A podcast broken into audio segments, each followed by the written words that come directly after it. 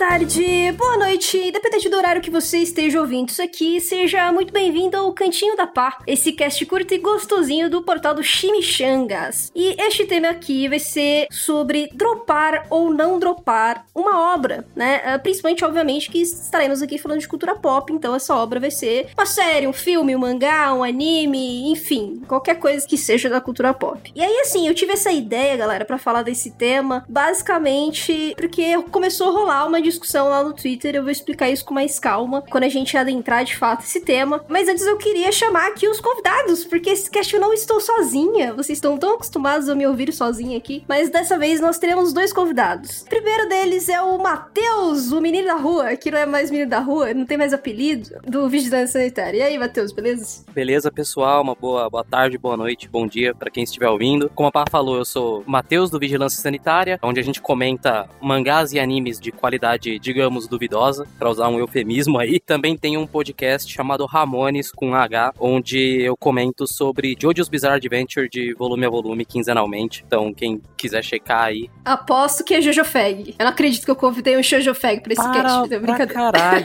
De- desde 2011, desde antes de ser famoso, que fica registrado aqui. Ah, olha aí, gente. Ele é das antigas, gente. Ele é hipster. E nós estamos aqui também com o Will. O Will lá, o podcaster, no mangá. É mangá com leite, Will? É isso? Eu falei certo? Exatamente, esse trocadilho do carilho aí ruinzinho, né? Mas tá aí, tá valendo. Conta aí pra gente um pouquinho o que que é esse podcast, Will. O Mangá com Leite, é, ele veio de uma iniciativa do Grupo Mangás Brasil pra falar um pouquinho sobre mangá, anime e toda a cultura no geral. Já gravamos alguns episódios aí que vão fugir um pouquinho do, do tema mangá. Mas, né, é, faz muito tempo que a gente queria criar alguma coisa nesse sentido e acabamos trazendo o podcast aí que pode ser ouvido no Spotify e qualquer outra plataforma que agregue podcasts. E a galera toda lá da Mangás Brasil tá lá? A Juliana, o Eric, essa galera toda, a galera das antigas e a galera nova. Galera das antigas, Fabião, Juliana. Então, quem quiser passar um pouquinho de tempo aí, escutar um pouquinho a gente falando bobagem, inclusive tem episódios com o Cássio, tem episódios aí com diversos convidados de diversos portais que vão aparecer por aí também. A gente tá no começo ainda, mas curta lá, gente. Começo no podcast, né? Porque nas outras coisas a gente tá aí já faz mil anos. Nossa, real. Não, o grupo do, o grupo do Mangás Brasil eu entrei quando, sei lá, tinha 200 membros. Assim, era tipo minúsculo o negócio. Hoje já é um bagulho gigante e é até, é até difícil de, de ver a- Sim. o que tá rolando no grupo de tanta gente. Total. Bom, mas enfim, gente. Esses são os convidados. A gente vai falar sobre dropar ou não dropar. Mas antes de eu entrar nesse teminha aí central, eu só queria avisá-los do projeto de contribuição da Apoia-se. Agora a gente tem novas metas. Então, são novas quatro metas, olha que coisa maravilhosa. É, então, os textos cabulosos vocês estão acostumados aí, do, do pedofilia no Japão, pirataria otaku, aquele de política na indústria. Esse, inclusive, vai voltar pra falar sobre os mangás e animes bem mais recentes aí, da, da última década, dos últimos 15 anos, que falam abertamente sobre política, mas as pessoas vivem falando, não põe política no meu animezinho. Mas aí a gente vai fazer esse texto justamente pra mostrar que sim, sempre falaram sobre política, gente. E entre outros temas, tá? Então, pra vocês saberem um pouco mais dessas novas metas, é só entrar lá no Apoia-se com arroba Cantinho da Pá, tá? Vocês conseguem encontrar todas as informações, as metas que já foram batidas, os textos que estão sendo, que precisam ser terminados, né? Tem duas metas batidas que estão sendo desenvolvidas aí, as pautas. E como sempre, depois do texto, eu vou fazer todo especial aqui no podcast pra falar desses temas também. Também estamos na Twitch. Apareço menos do que apareço aqui no podcast, mas ainda está lá. Principalmente também no Vigilância. Na Uhum. Quarta-feira talvez eu esteja lá, ainda estou pensando se eu vou conseguir assistir X-Arm e tudo. Eu não vou falar o nome dos assinantes dessa vez, tá, gente? Me perdoem, mas é porque o tema é legal e eu quero aproveitar os convidados, tá? Então vamos pra esse tema.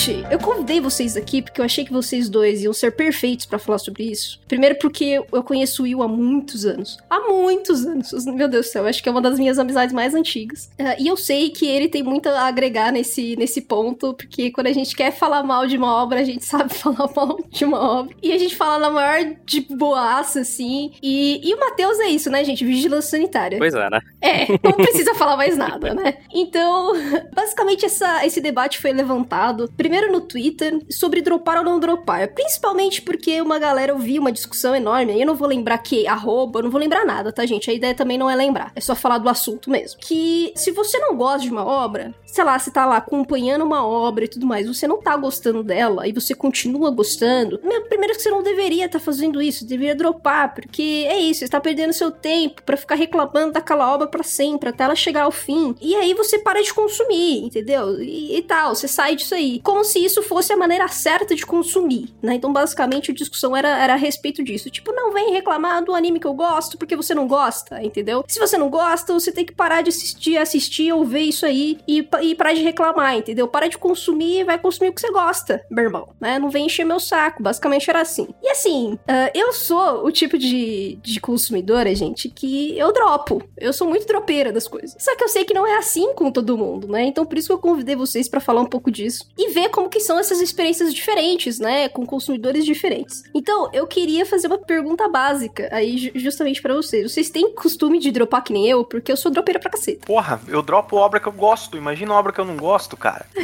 Teve obra, mano. Inclusive tem a, o, uma obra aqui que eu já vou começar a trazer nomes, hein? Tem uma obra que eu adoro e eu nunca terminei, que é Fuca. Tipo, eu li Fuca, li quase inteiro o mangá, daí chegou no final, eu não sei por qual motivo, eu simplesmente falei assim, tá, parei. Então eu, eu, eu dropo inconscientemente, porque, sei lá, eu esqueço ou algo relacionado. Imagina uma obra que eu não gosto. Eu confesso que eu não sou muito de dropar pelo simples motivo de que eu não, eu não costumo assistir ou ler coisa que não me desperta tanto interesse assim. Então, se eu dropei um negócio, provavelmente porque eu tive que assistir pro Vigilância e aí por qualquer motivo eu parei de comentar lá no podcast e aí eu não vou continuar vendo, né? Porque Pra que, eu vou ver as coisas do Vigilância se não for pra comentar? Ou são algumas coisas que eu acabei pegando na temporada aí e que foram piorando, e aí eu falei, ah, bom, então vamos parar, né? O é. que eu acabo fazendo muito é jogar no, na lista de dropped não oficial, que é o on-hold. Que é, é, é, o, é, o, é o dropped, é o dropped pra quem não quer se comprometer. Você fala, não,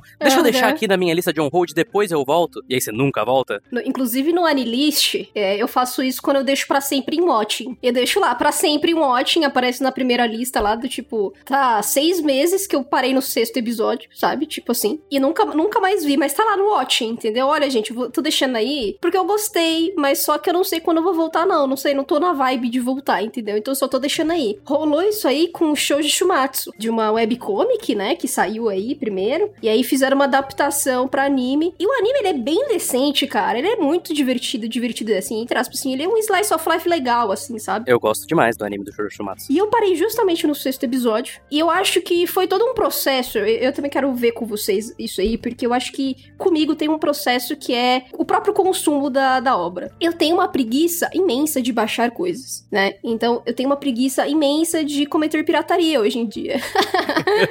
né? Então eu faço em momentos muito específicos, com obras muito específicas. E aí o, fato de eu ter a preguiça de baixar o negócio, de ter esse negócio no meu PC, para eu ter que assistir pelo mídia Media Player, pelo Media Classic, enfim. Eu acho que esse processo me faz ter uma preguiça imensa de acompanhar certas obras, sabe? Eu não sei como é com vocês, se vocês têm esse nível ou não, do tipo, ah, é, mano, é tão fácil só ligar a TV e botar ali, sabe? Na Netflix, na, na Crunch e assim por diante. Na, na TV a Crunch não funciona, né? Fica aí a dica, mas você tem que ter o Chromecast. O meu caso em específico, assim, eu consumo, par sabe, né? Faz pouco tempo que a gente é amigo, que nem ela falou. Então eu dificilmente consumo animes, né? Eu consumo muito mais mangás. Sou um cara muito dos mangás. Uhum. Eu acabo lendo muito mais do que assistindo. Assistia bem pouco.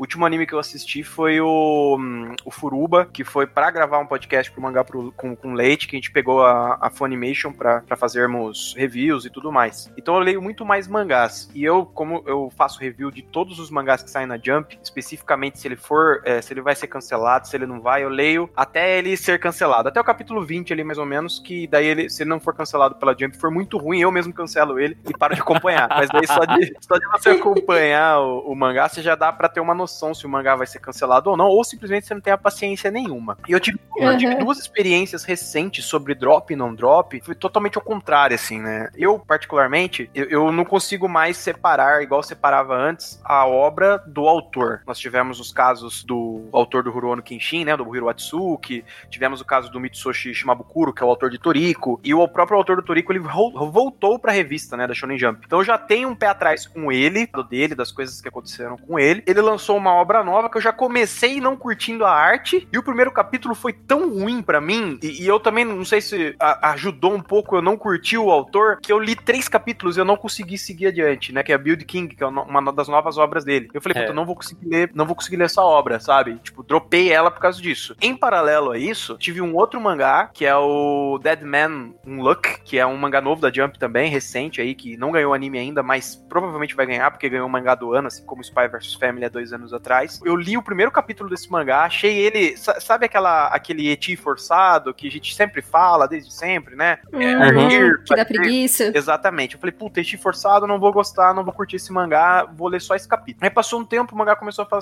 fazer sucesso. Eu falei, bom, vou precisar fazer um review. Eu li, a minha cara caiu. Eu falei, caraca, muito bom esse mangá. E hoje ele é um dos meus favoritos da Jump, só perde, sei lá, pro, pros medalhões de sempre aí, mas eu tive essa coisa, sabe? Tipo, vou dropar, daí, não, vou dar uma olhada porque a galera tá falando bem e não me arrependi. Enquanto o outro eu acabei dropando dessa dificuldade de separar da obra e por ser ruim pra caramba também. e por ser ruim pra é, caramba não, o, também. O Build King, ele tem uma boa parcela de culpa como mangá, assim, mesmo se a gente tirar a questão do Shimabukuro, o Build King por si só é horrível.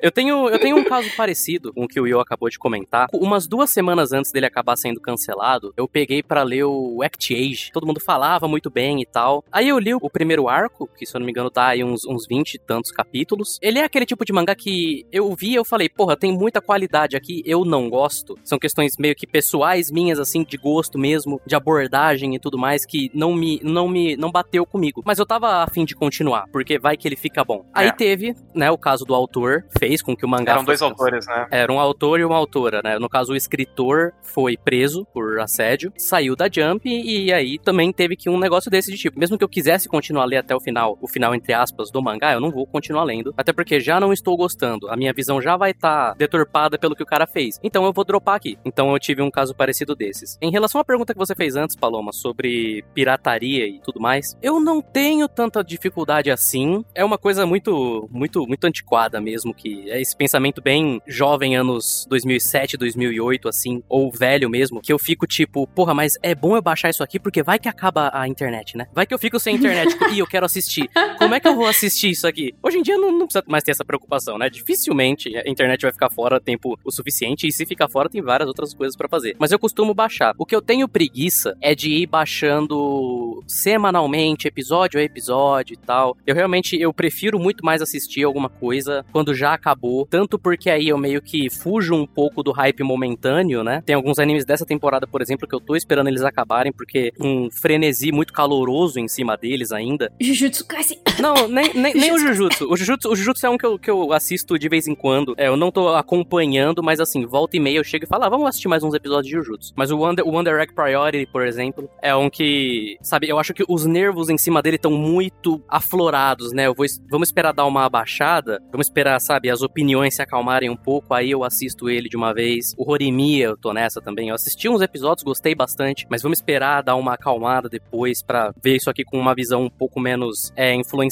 do que todo mundo tá falando o tempo todo, sabe? Esse imediatismo é foda, né? E assim, a gente tá falando muito de otaquice, mas esse imediatismo ele é geral, né? Ah, que nem rolou todo o hype pra WandaVision sim, e tudo sim. mais. Do, tipo, eu quis esperar para acabar o seriado para começar a ver. Só que, mano, o hype tava tão imenso. E eu gosto muito da Feiticeira Escarlate, gosto muito da saga, né? Que, que o, o seriado pegou para fazer a, a, a, se basear, né? Uhum. É, eu acabei começando a assistir WandaVision quando ele tava no sexto episódio. Quando saiu, né? A, o sexto episódio na semana. E eu basicamente maratonei, né? E eu gosto de fazer esses processos, assim, de maratona, porque eu acho que ajuda muito a você fazer as ligações mais fácil, entende? Por exemplo, que você falou de Wonder Egg, dizem, né, que ele, ele fala de temas muito sensíveis. Nem sempre você consegue maratonar, justamente porque tem temas muito pesados uhum, ali, uhum. que é difícil de você, né, digerir ali numa maratona. Mas ainda assim, ele parece ser também aquele tipo de anime que quando você pega numa tacada só, parece que faz muito mais sentido, né? As ações, o desenvolvimento dos personagens. Eu acho que também tem uma parada assim, sabe? Às vezes a gente acaba dropando certas obras que estão nos semanais, que estão em temporada, né? É justamente porque parece esse sentimento de que nada tá acontecendo. Ah, cara, mas isso tá indo para que lugar, sabe? Parece que não tava em lugar nenhum. Eu sofri muito com One Piece, inclusive, nesse, nesse ponto. Quando eu tava é, lendo Dressrosa semanal, entendeu? Era, pra mim era um martírio. Parecia que não acontecia nada, entendeu? Eu até arrepiei aqui de lembrar de Dressrosa. Esse foi o primeiro momento de One Piece que eu cheguei e falei,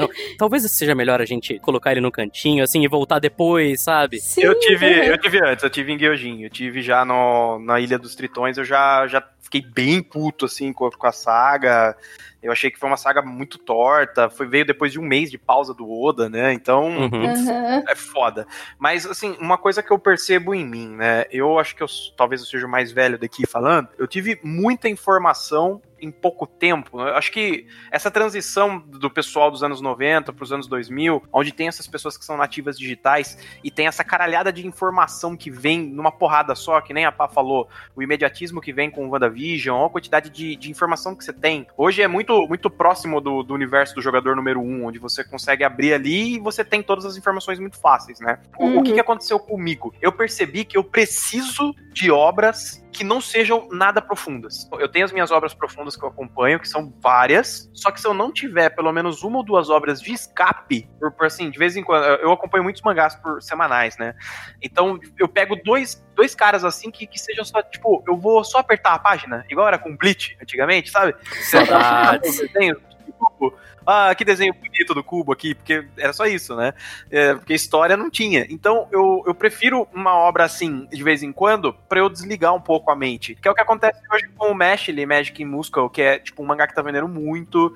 Ele é semanal também, ele é muito divertido, ele é totalmente humor, não tem profundidade nenhuma em história, é só brincadeira, é só zoeira, ele é um gag com batalha, estilo Belzebu no começo. E o outro, tenho, que eu nunca consegui dropar esse mangá, eu não sei o porquê, porque ele é um mangá muito fácil de dropar, é o Black Clover. É um mangá que eu, que eu acompanho até hoje, vi todas as sagas, li, li, tudo, nunca fui atrás do anime, porque o Asta, tipo, o mangá ele já grita, imagina no anime, né? Eu abro a página e já escuto ele falando. É, é uma obra que eu pego assim pra ler, que eu sei que eu vou dar 10 cliques e acabou, sabe? Tipo, terminei de ler, beleza, vamos pro próximo. Então, eu tenho essas obras, eu não sei vocês, mas a quantidade de informação que existe hoje, eu preciso dessas obras dropáveis para dar uma, uma relaxada de vez em quando quando, sabe? Qualquer pessoa, sabe? Precisa de uma coisinha leve, assim. Para mim é Eurocamp. Para mim, Eurocamp é essa obra de escape, entendeu? Do tipo, é, eu tô ali para relaxar, saca? Eu tô ali pra, pra ver as menininhas acampando, me divertir assistindo, ficar nesse, nesse sentimento de só de alegria, soft, entendeu? Sem ter que pensar muito no que elas estão falando. Porque é isso, relaxa. A ideia é justamente essa, né? É, é nem tudo, né? Eu acho é, é legal a gente fazer um pouco desse debate, né? Nem tudo é pra gente simplesmente. Ai, não, vamos fazer um papo cabeça aqui agora, falar da vida, universo e tudo mais, teorias políticas, filosóficas e pá, não, não é assim, né? Uhum. Não funciona desse jeito, né? O entretenimento também nunca funcionou desse jeito. Sim, Ter sim. obra de escape é, é, bom, na real, né? E realmente, algumas obras desse tipo, talvez sejam realmente mais dropáveis, talvez porque elas são mais esquecíveis, não sei, o que vocês acham? Ah, esquecível total. Se você perguntar cinco nomes de personagem do Black Clover, eu não vou saber. E eu acompanho o mangá semanal desde que ele saiu. Eu acho que é dropável. É porque eu acho que existe muito também uma questão de que as pessoas levam de que dropar obra é meio que você otimizar seu tempo. Então, assim, ah, eu não quero mais gastar tempo com Black Clover, então se eu dropar, eu ganho aqui dois minutinhos semanais que eu ia gastar lendo um capítulo. Eu nunca li Black Clover, mas eu assumo que cada capítulo leva dois minutos pra ler. Um é... no dia que você tá inspirado. no dia que você tá ali pegando fogo, né? É, on fire. Eu acho que, assim, essas obras um pouco mais descontraídas, um pouco mais para relaxar mesmo. Não sei se é uma questão mais delas serem esquecíveis, tanto quanto no fim das contas, assim, as pessoas elas pegam muito em plot para lembrar das coisas, em uma talvez uma mensagem muito forte para lembrar das coisas e uma, uma obra que você que a sua relação com ela é praticamente subjetiva, digamos, né? Só realmente o que você tá uhum. tá sentindo ali, talvez seja um pouco mais esquecível mesmo, mas eu não acho que isso seja totalmente demérito dessas obras também, né? Eu tenho vários mangás assim, eu tô lendo alguns mangás da Jump, eu não tava lendo quase nenhum, agora eu voltei para ler mais alguns. E o meu mangá favorito da Jump hoje é um mangá que o Will vai conhecer se ele ler tudo mesmo. É o mangá que chama High School Family. É oh, é uma, é uma bom, comédia, hein? 10 páginas por capítulo, é a coisa mais estúpida que tem, mas eu pego todo domingo, eu chego e falo, porra, hoje tem High School Family. Aí sim, vamos lá. pra muita gente vai ser um mangá esquecível. Pra mim, vai ser um mangá que eu vou lembrar. Até quando ele for cancelado, eu vou ficar muito puto, porque, porra, tiraram meu mangazinho aí. O High School Family, ele vem até, até uma, uma curiosidade, uma coisa que a gente pode falar, é que o High School Family, ele vem dessa, dessa parada da Jump de tentar fazer essas coisas bem rapidinhas e, e bem, né, é, e bem humor puro gag, né? E, e ele vem uhum. exatamente. Ele é um life gag. E tem um, um, outro mangá que foi, acho que até o que começou a inaugurar isso, depois que finalizaram mangás muito velhos da Jump, que é o. É, alguma coisa da Renascença. Ah, o Renaissance David Kuhn, alguma coisa assim, David não é? Kahn. Isso, é Renaissance David Kahn. Porque ele é um mangá tipo, extremamente idiota, cara. Só que eu não conseguia perder nenhum capítulo. Entra, acho que na mesma coisa aí, né, do High School Family. Com certeza, até porque o David Kahn, pra mim, ele é um, um desses, assim, que eu, eu sou viúva dele. É, fiquei muito triste quando cancelou, cara. Era muito tão triste. bom. O conceito do mangá era estátuas renascentistas clássicas, só que se elas fossem estudantes do colegial. Isso. Cara, que genial. E o melhor de tudo é que o autor, ele. É, porque se você manja de arte, você tá lendo o mangá, ele criava as cenas tipo a Capela Sistina, pintada, ou o arco de, do Louvre, ou qualquer outra coisa, ele recriava aquilo em páginas do mangá uhum. para cenas muito cômicas acontecessem, sabe? Então, tipo, ele era um mangá muito engraçado, cara. Uma pena que foi cancelado. Ele era um mangá genial, à frente do seu tempo, incompreendido. Sim, sim. Deixa eu perguntar uma coisa aqui. Nós estamos falando de obras dropáveis, né? Isso são coisas fáceis. Quando a obra é dropável, é fácil. E quando acontece ao contrário, quando, por exemplo, você é uma obra que todo mundo curte muito, que todo mundo adora, tá no hype, hype, ou sempre foi adorada e você sente que não serve para você. E eu vou trazer um exemplo disso, foi um, um, livro que eu até conversei com a Par recentemente, que é o Duna. Eu, eu li Duna uma vez, eu não consegui terminar, e agora a segunda vez eu também não consegui. Cheguei na página 400 e falei, não consigo mais. Simplesmente não consigo ir além disso. E, e, veja, Duna é, pô, vai sair o filme esse ano, já saiu um filme do Lynch, então teve um milhão de páginas, tem um milhão de, de universos e tudo mais, e eu não consigo. E aí, quando é uma obra que todo mundo ama, que, que, que acontece? Como vocês se sentem? Vocês se sentem pressionados? Tipo, puta, eu preciso terminar de ler essa merda. Eu não me sinto, porque isso é uma outra coisa também. Eu sinto que quando as pessoas falam em dropar, parece que a palavra tem um peso muito maior do que ela realmente tem. Porque no fim das contas, você dropar alguma coisa é simplesmente você decidir que você não quer mais ler aquilo. Ou que você, no momento, não tá afim de ler aquilo sabe? Às vezes você dropa alguma coisa e volta depois. Mas eu, pelo menos, eu não tenho isso. Porque eu, mas eu também nunca fui muito de querer ficar super inteirado em, em discussões ou do que, do que tá sendo falado o tempo todo, né? Então, por exemplo, eu nunca li Black Clover. Eu já tentei começar a ler Black Clover, mas foi uma dessas coisas que, tipo, eu li e falei, tá, não tem nada que me chama atenção aqui. O Kimetsu no Yaiba, antes dele virar o grande sucesso dele, eu também tinha dropado, porque eu tinha achado ele bem meia boca. Eu também dropei o, o Yaiba antes de dele explodir. Você não se sente culpado? Você se sente culpado? Não, não me sinto culpado, não. Não me sinto culpado, não. One Piece, por exemplo, não gosto de ler semanal. Eu amo One Piece, não uhum. gosto de ler One Piece semanal. Então eu tô faz uns dois anos já, eu acho, desde o primeiro, final do primeiro ato de Wano, ele tá lá guardado. Algum momento eu volto para ele. Quando acabar essa saga, eu volto e leio a saga toda numa tacada só, porque realmente One Piece semanal para mim eu, eu não consigo. Eu não acho que a maneira, a maneira que eu aproveito mais One Piece não é essa. Tem gente que sim, mas não, não sinto culpa de dropar algo muito popular, não. É, então, eu, eu acho que eu, tô mais ou menos no meio, no, no mesmo processo aí do Matheus, viu? Porque assim, eu na verdade já sou conhecida, acho que aqui no cast, inclusive, nas internetes todas, de tipo, dos famosos aí, sabe? Tipo, só ler One Piece, sabe? Do tipo, é, por exemplo, eu vi uns, sei lá, 30 episódios, acho que foi 30 é muito, 30 episódios de Naruto. Eu li 10 volumes de Bleach. Tipo, dropei sem dó, entendeu? As duas obras. E esse processo, ele meio que se repete o tempo inteiro, sabe? Boku no Hero. Porra, detesto, entendeu? Não consigo assistir aquilo lá, velho. É, não dá, não consigo ler. Eu acho que, assim, como eu sou criadora de conteúdo, às vezes eu tento fazer uma explicação, entendeu? Do tipo, olha, gente, eu não assisti isso aí, eu não gosto disso aí por causa disso, disso, disso, entendeu? Eu sempre procuro realmente mostrar que é, é muito mais para uma relação pessoal, sabe, com a obra, do que tentar ampliar um pouco a discussão, sabe? Porque a gente sabe que tretar com fandom é foda. Eu evito, entendeu? Mas assim, as pessoas sabem que eu detesto Boku no Hero, por exemplo. Eu falo abertamente que eu detesto Boku no Hero, entende? Eu, eu assisti uma temporada e meia, eu não consegui nem chegar no fim da segunda temporada. E, e, e mano, eu, eu, eu, eu, realmente me senti como se eu estivesse perdendo meu tempo assistindo, entendeu? Então, eh, foi inclusive uma da, das minhas experiências mais ruins que eu tive é, é, nos últimos tempos, entendeu? Livro, mano, livro. Eu nunca consegui ler Senhor dos Anéis. É, eu, eu, eu, dormi no, do filme de Senhor dos Anéis. É, Harry Potter. Nunca gostei de Harry Potter. É então, assim, sei lá, eu, eu assisti só os filmes de Harry Potter e para mim é um grande tanto faz entende? E olha o tamanho dos fandoms dessas obras, né? Olha o, o, tamanho disso. Aí você falou de Duna, por exemplo. Duna, eu amo Duna. Eu tenho todos os livros de Duna. E eu, eu sou surtada com Duna, entendeu? Eu amo Duna. Então, uh, uh, mas eu acho que é muito disso. Acho que também tem essa questão de você respeitar o tempo do outro, sabe? Eu, eu por exemplo, consigo te, te dizer realmente, admitir que Duna é uma leitura arrastada, entendeu, mano? Você, sei lá, você tem que estar tá muito afim para terminar o bagulho, entendeu? Principalmente o primeiro livro. Se você não e ele é uma leitura. O Duna, se você não tiver o epílogo atrás lá para você poder ver o glossário das palavras, ele, é, ele não tem como ler, é impraticável, não tem como. Ele inventa sim, cada sim. coisa que ele inventa, tipo, ah, isso aqui é arma laser, arme laser. O que, que é arma laser? É uma arma a laser. Pô, chama de arma laser. Eu fico puto. Uh, eu senti isso, sabe com o quê? Eu senti isso aí com o nome do vento. Nossa, isso eu já amo.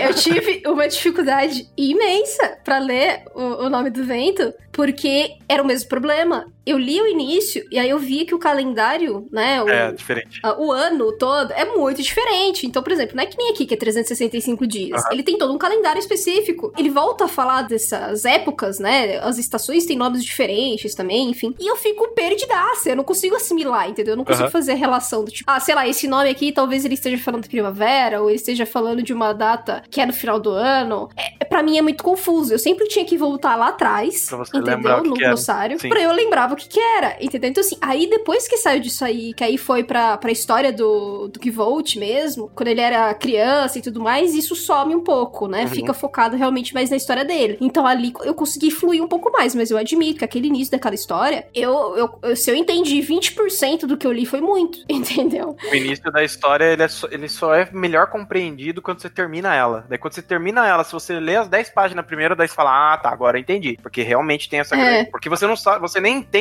que, que o cara, que depois que você, que você cai, que o cronista tá contando a história dele e tal, ah, entendi, agora, agora dá, pra, dá pra continuar. Mas é exatamente isso. E, e assim, o Duna, eu, eu li ele há muito tempo atrás no Kindle. Depois, quando eu comprei o livro, eu falei, tá, vou tentar de novo, porque eu sei que no Kindle tinha que ficar voltando toda hora para ver as palavras. Teve uma hora do Duna que, nossa, que deslanchou, que foi lindo, foi incrível, só que depois voltou a arrastar de novo, e, e tem toda aquela parada do Chosen One, tem toda aquela, sabe? Então eu, eu não conseguia mais. Eu falei, cara, eu acho que eu tô tão fustigado disso, acho que eu já vi tanto disso, que eu não consigo mais, sabe, é, ir atrás. E daí eu fiquei, eu fico um pouco assim, puta, será que eu tô perdendo alguma coisa? Será que eu, a minha visão aqui embaçou pra alguma coisa? E daí eu fico me sentindo um pouco culpado quando eu leio alguma coisa que, que é muito popular, que a galera gosta mesmo, que tenha um sentido político, Duna é muito político e tudo mais, e eu não gosto, sabe? Daí eu falo, puta, será que eu tô, tô errando em alguma coisa? Será que eu tô lendo errado em alguma coisa? Eu, eu me culpo, eu, eu falta, eu tenho isso. Sinceramente, eu acho que, é, é, como posso dizer, consumir obras da cultura pop, ela traz experiências e interpretações diferentes, entendeu? É, cara, tem gente que tem gente que não gosta de Star Wars, saca? Assim, mano, tem gente que não gosta, velho, não, não, não dá, não, não vai, entendeu? Tem gente que não gosta dos filmes da Marvel, entendeu? Não vai no cinema assistir os filmes da Marvel. Então, uh, eu acho que é, é também tem muito disso da própria experiência, entendeu? Às vezes a pessoa tá muito cansada de ter só isso, entendeu? Porque a gente sabe que tudo se torna uma indústria mercadológica, né? Então, se uma coisa deu certo, eles tentam replicar isso de várias maneiras, e aí acaba cansando. E às às vezes as próprias obras são cansativas, né? Eu dormi em Batman vs Superman, saca? Ah, Do, tipo, um favor, né? É... Velho, porque assim, sabe, não entregava nada, não, não, não, andava, era uma parada extremamente devagar, que, que não era claro, não era objetivo, e a trilha sonora, enfim, você tinha todo um processo que ajudava a você não querer prestar atenção naquela porra, entendeu? Talvez só quem realmente era muito fã do Batman, do Superman, do Snyder, né, ou, ou algo assim, é, é, que ficou lá vidrado, tipo, não, eu preciso ver tudo isso aqui porque, sei lá, eu quero falar, entendeu? Tudo que eu vi, ou alguma coisa do tipo. Mas uh, é isso, são experiências diferentes, entendeu? Eu que sempre caguei e andei pra Batman e Superman, é, foi um grande tanto faz, entendeu? Não sei, a, da mesma forma que tem gente que fala que Homem-Formiga é um puta filme bosta. E eu adoro Homem-Formiga, entendeu? Eu assisto aquela porra, pode passar 10 vezes na TV, que eu vou assistir, entendeu? Eu racho o bico aquele filme. Eu acho que, enfim, sempre depende muito também dessas experiências individuais, sabe? Você pode detestar a Duna, eu deixo. não, não, eu deixo, de, tudo bem. É eu sou muito fã da cultura da hipérbole, né? Então, assim, Duna tem excelentes coisas. Eu só consegui ler o primeiro. Eu comecei a ler o Duna Saga no Kindle, que tem, sei lá, 3 mil páginas, mas eu fui, sei lá, até a página 600, 700 e, e desisti. Mas essa segunda leitura minha, é, por que, que eu tô fazendo segunda leituras de algumas coisas? Bom, é muito diferente quando você lê alguma coisa quando você tem 15, 16 anos e quando você tem 30. Então, ano passado Sim. eu peguei uma obra, é, ano passado eu peguei duas obras que eu queria reler. Uma foi O Nome do Vento, que eu já tinha lido ele há um tempo atrás, tinha amado, e li novamente, falei, tá, agora eu entendi porque eu amei, porque realmente é do caralho, é muito bom. E a outra obra que eu peguei é que eu tive a mesma experiência que a Paloma com o livro do Senhor dos Anéis. A primeira vez que eu li o livro do Senhor dos Anéis, eu falei, cara, que porra, é horrível. O livro, o filme é muito melhor uhum. e tal. E daí saiu uma tradução muito boa da HarperCollins recentemente, até que mudou algumas coisas. Eles mudaram as nomenclaturas. Orc não escreve mais com C, se escreve com QU. Tem um monte de mudança, né? E eu peguei o livro para eu ler e eu tive uma experiência completamente diferente. Eu, hoje eu consigo entender e enxergar por que, Tolkien é considerado um gênio, sabe? Tipo, ele, ele é um mago das palavras. Ele escreve muito bem, ele consegue introduzir de uma maneira muito legal.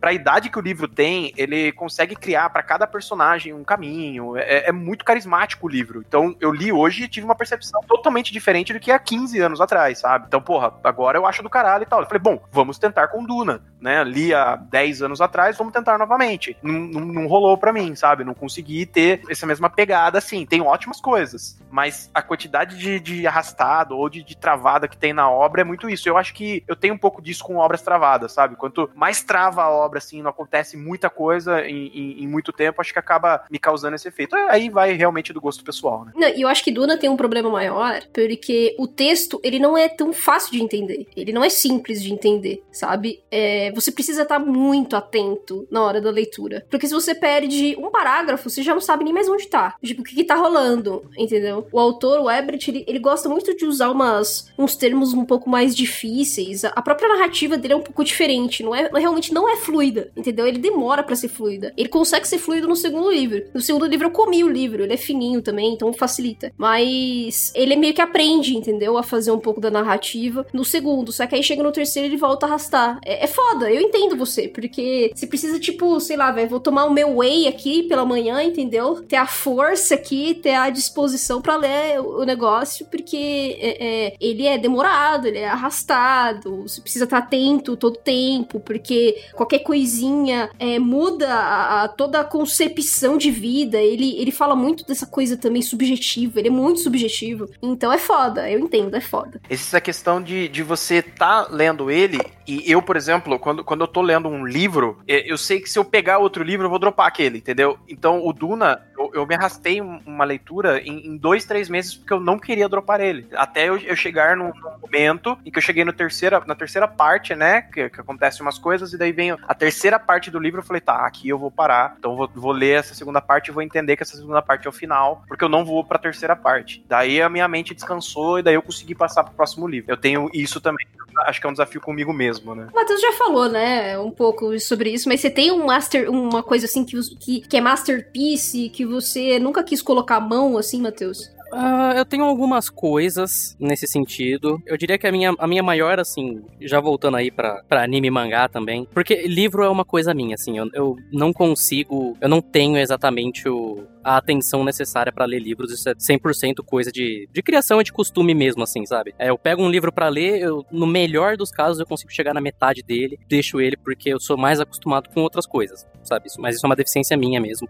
Mas assim, em questão de anime e mangá, eu nunca, eu acho que o maior exemplo disso, eu nunca consegui passar dos primeiros volumes de Berserk, por exemplo. E, e, e é tipo o maior, assim, o Berserk ele tá lá como o bastião da qualidade, o grande, grande obra-prima da, da arte dos mangás, eu nunca consegui, assim, assim. Eu já tentei umas três vezes, e isso é uma coisa que eu geralmente não faço também, se eu, se eu vejo que eu não consegui. Só se eu não consegui por um motivo bobo, assim, ou se foi há muito tempo atrás. Mas o Berserk eu tentei umas três vezes, eu não consigo passar daquele começo. Eu acho ele bastante, bastante arrastado, bastante chato. Não me interessa. Por mais que eu saiba que ele provavelmente fica muito melhor depois, eu não sou muito dessas, igual vocês falaram que vocês são de ficar me forçando porque ah, eu sei que uma hora vai ficar muito legal, sabe? Porque uhum. eu sou da opinião de que também tem tantas outras obras, talvez goste de uma maneira mais fácil sem ter que me forçar que eu ainda não li, é melhor eu investir nelas ao invés de eu me forçar aqui, sabe? Eu devo dizer que eu tô mais ou menos no mesmo processo que você, Matheus, porque eu li os três volumes, primeiros, os três primeiros volumes de Berserk. Eu só fiquei assim, tá, beleza. Não desgosto, mas também não achei tudo isso. E na época eu não consegui continuar comprando, então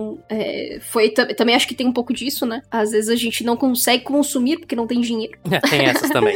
e a gente, e pelo menos na época, né, que eu, fui, que eu tentei começar a ler, uh, as scans de Berserk eram péssimas, né? Então, assim, uhum. aquela qualidade horrível, entendeu? Que nem a, nem a tradução era boa, enfim, é uma desgraça. Então, é, isso também mexia muito com a experiência, né? A ideia de, de pegar e comprar o negócio era porque eu sabia que pelo menos ia ter uma qualidade maior do que a scan. Uhum, e eu não uhum. consegui. Tem também a questão de que é, às vezes é meio difícil você. Por exemplo, você parou de comprar e isso dificultou em você continuar. Porque às vezes realmente é difícil você estar tá lendo no, no físico e aí você ter que passar pra scan, ter que passar até pro, pro digital mesmo, sabe? Isso foi uma coisa que eu fui quebrando ao longo do tempo. Hoje em dia eu já consigo sem problema nenhum. Mas eu, por exemplo, tinha. Quando eu era um pouco mais novo, eu não conseguia, por exemplo, assistir um anime e aí pular pro mangá. Eu achava, eu achava, isso, eu achava o pulo muito estranho, sabe? De você estar tá consumindo daquela forma, né? Porque o anime é uma mídia muito própria. E aí você pular pro mangá que tem a própria linguagem de narrativa, de visual, né? E, sabe, são experiências bastante diferentes. Eu não tinha esse problema, hoje em dia eu já tô um pouco mais desencanado com isso. Mas essa questão do Berserk talvez seja alguma coisa assim também, né? Porque se você tá no, no físico lá e às vezes pular pra um scan, que aí o scan traduz nome diferente, o scan traduz, isso. sabe, certas coisas diferentes, a qualidade da imagem não tá muito boa, né? E eu acho que a gente tem um processo pior ainda nos mangás, porque mangás antigos é difícil de a gente ter scans boas. Uhum. É, One Piece também, cara. Se você pega scan de One Piece, as primeiras, os primeiros capítulos e tudo mais, você tem problemas, entendeu? Uh, uh, até mesmo de qualidade de imagem, porque não se tinha, entendeu? A gente tinha muito menos recurso para conseguir fazer lá, limpar bonitinho, usar os softwares. A gente não tinha esse tipo de sim, coisa. Então, assim, é muito diferente quando você pega os primeiros capítulos dos capítulos atuais, entende? Berserk é a mesma coisa. E Berserk é mais antigo ainda, sabe? Eu acho que também rola um pouco disso, sabe? A gente tem alguns problemas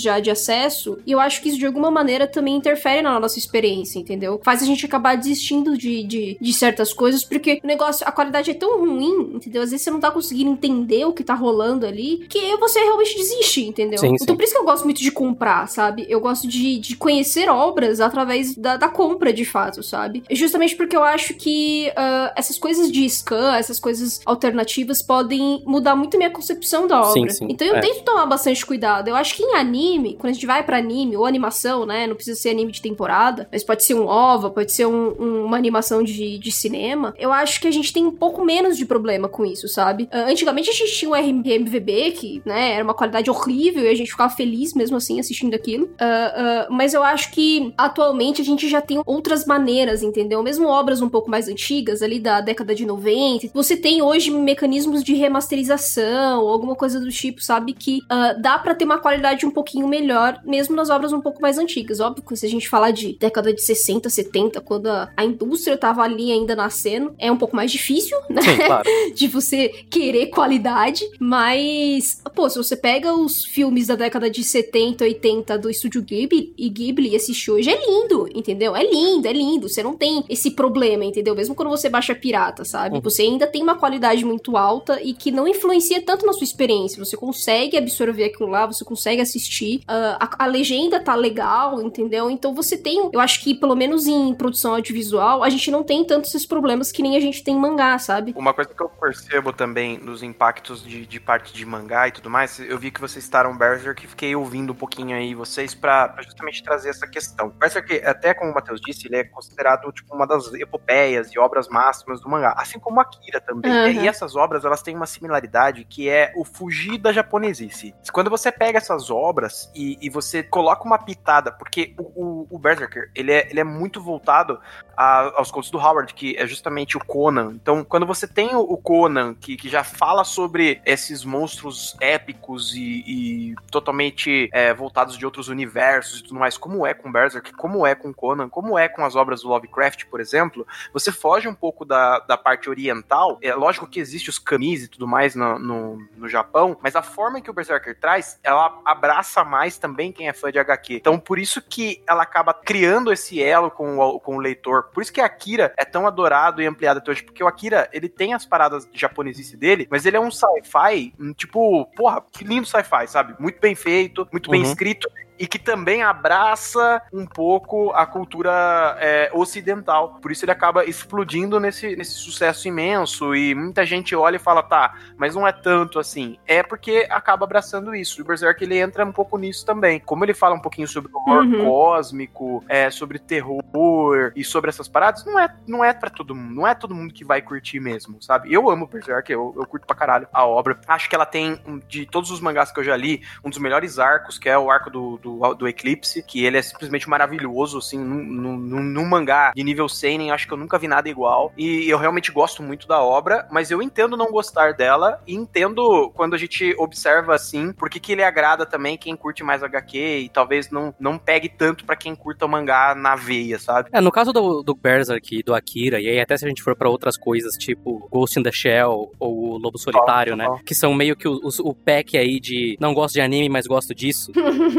A galera que quer falar, eu não sou, eu não sou otaku, eu é. gosto de Akira. É, só... Mas também tem muito aquela questão de que o anime mangá, ele ainda é relativamente visto como uma coisa muito, mais ou menos infantil ou de criança. E tem como o próprio Will falou a questão de que são narrativas ocidentalizadas, tirando talvez o Lobo Solitário, mas o, o Lobo Solitário ele ainda é aquela questão que ele é uma história de samurai, e aí se a gente for pegar, por exemplo, no cinema, as pessoas elas já estavam meio que acostumadas com a ideia do, da grande história de samurai, por causa dos filmes do Kurosawa, né, e tudo mais. Então o Lobo Solitário uhum. ele acaba sendo mais palatável por causa disso, e aí depois teve, né, toda a promoção que o Frank Miller fez em cima do, do mangá. Mas são todas é, histórias para mostrar, tipo, olha só como isso é muito. São histórias muito sérias, né? O Berserk ele é uma história muito violenta, o Berserk ele é uma história cheia de, de temas complexos, né? O Akira também, ele é todo num nível superficial, assim, ele é todo gore. E, obviamente a animação dele é linda e o roteiro é muito bom também. O Ghost in the Shell, que é um puta high concept sci-fi, que tem os temas uhum. de humanidade e de livre-arbítrio das inteligências artificiais e tudo mais. Então eu acho que essa, essas são coisas que pegam, assim, para que esses exemplos especificamente sejam é, bastante reconhecidos. Eu queria perguntar para vocês, porque a gente tem o fenômeno Bleach. O fenômeno Bleach, eu acho muito bom falar dele, porque na minha adolescência, como eu disse, eu li até o volume 12, vai. Eu realmente li, ali até um metade ali da Soul Society, eu li. Eu não desgostava, mas eu também não gostava, para mim era um grande tanto faz.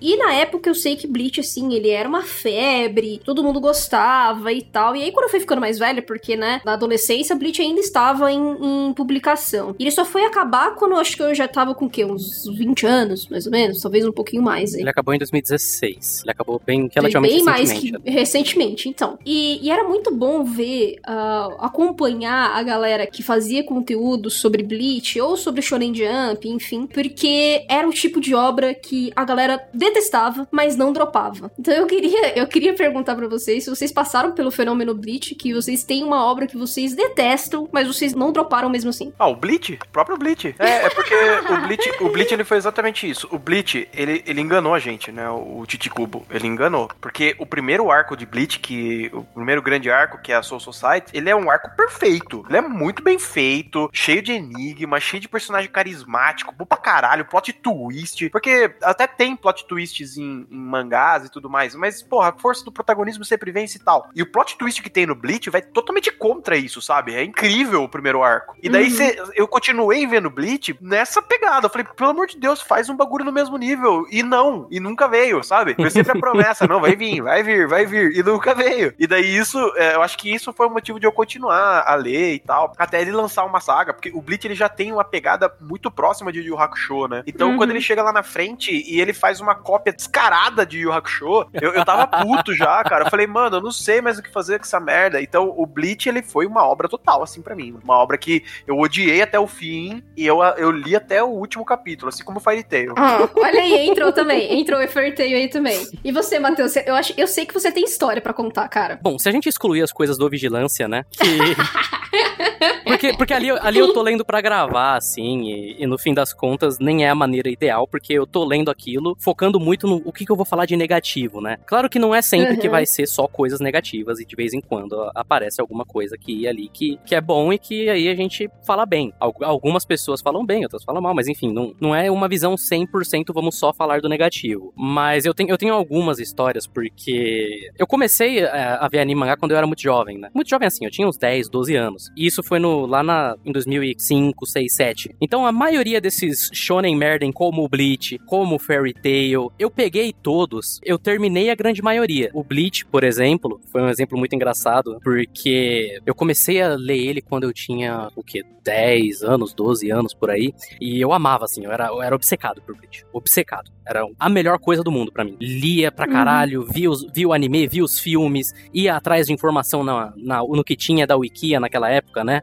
E, e aí eu fui mantendo a minha leitura dele assim, e o Bleach ele terminou, eu tinha 20 anos. Então foi mais ou menos aí de uns 8 anos, mais ou menos, lendo Bleach. E enquanto eu tava lendo, eu fui meio que passando por, por vários ciclos aí de, porra, o, o- isso aqui talvez não seja muito bom, né? Pô, isso, isso aqui tá ficando tosco. Não, não, mas isso, isso aqui tá meio ruim, né? Não, mas eh, não sei, às vezes eu não entendi, porra, é Bleach, eu gosto de Bleach. Aí a, a aceitação de que, não, nossa, o Bleach tá ruim agora, né? Quando começa esse arco que o, que o Will falou, que eu imagino que seja o arco do Fullbringer que você falou, né, Will? Din, din, din. Exatamente. Eu lembro que eu cheguei e falei, não, não, mas como assim? Esse arco tá muito ruim.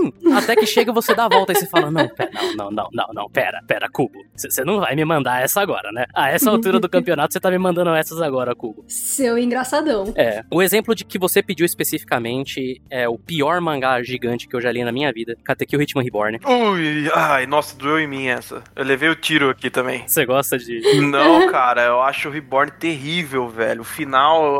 Nossa senhora, cara. Reborn é terrível, é terrível. No começo eu gostava, obviamente, né? Mas conforme. Mas Hum. ele foi uma, uma questão muito mais rápida que o Bleach. Eu meio que percebi que tinha uma. um- tem uma gigante saga no meio que só não acabava. E aí eu meio que peguei e falei, não, mas nossa, acaba logo isso, né? E aí eu meio que já fui desgostando aí. E eu fui lendo até o final, porque tem muito uma questão com essas obras que a gente começa e que a gente vai longe também, que é, eu já cheguei até aqui. É. Na minha cabeça, eu tô mais próximo da linha de chegada do que da linha de, de partida. Vale a, pena, eu- vale a Uhum. pena eu parar aqui, sabe? Vou estender essa pergunta. Você é assim com o Shingeki também? Ah, não, não. Com, com Shingeki, sendo bem honesto, não. A minha relação com Shingeki não é tão, tão forte quanto a de outras pessoas, porque... Tão tóxica.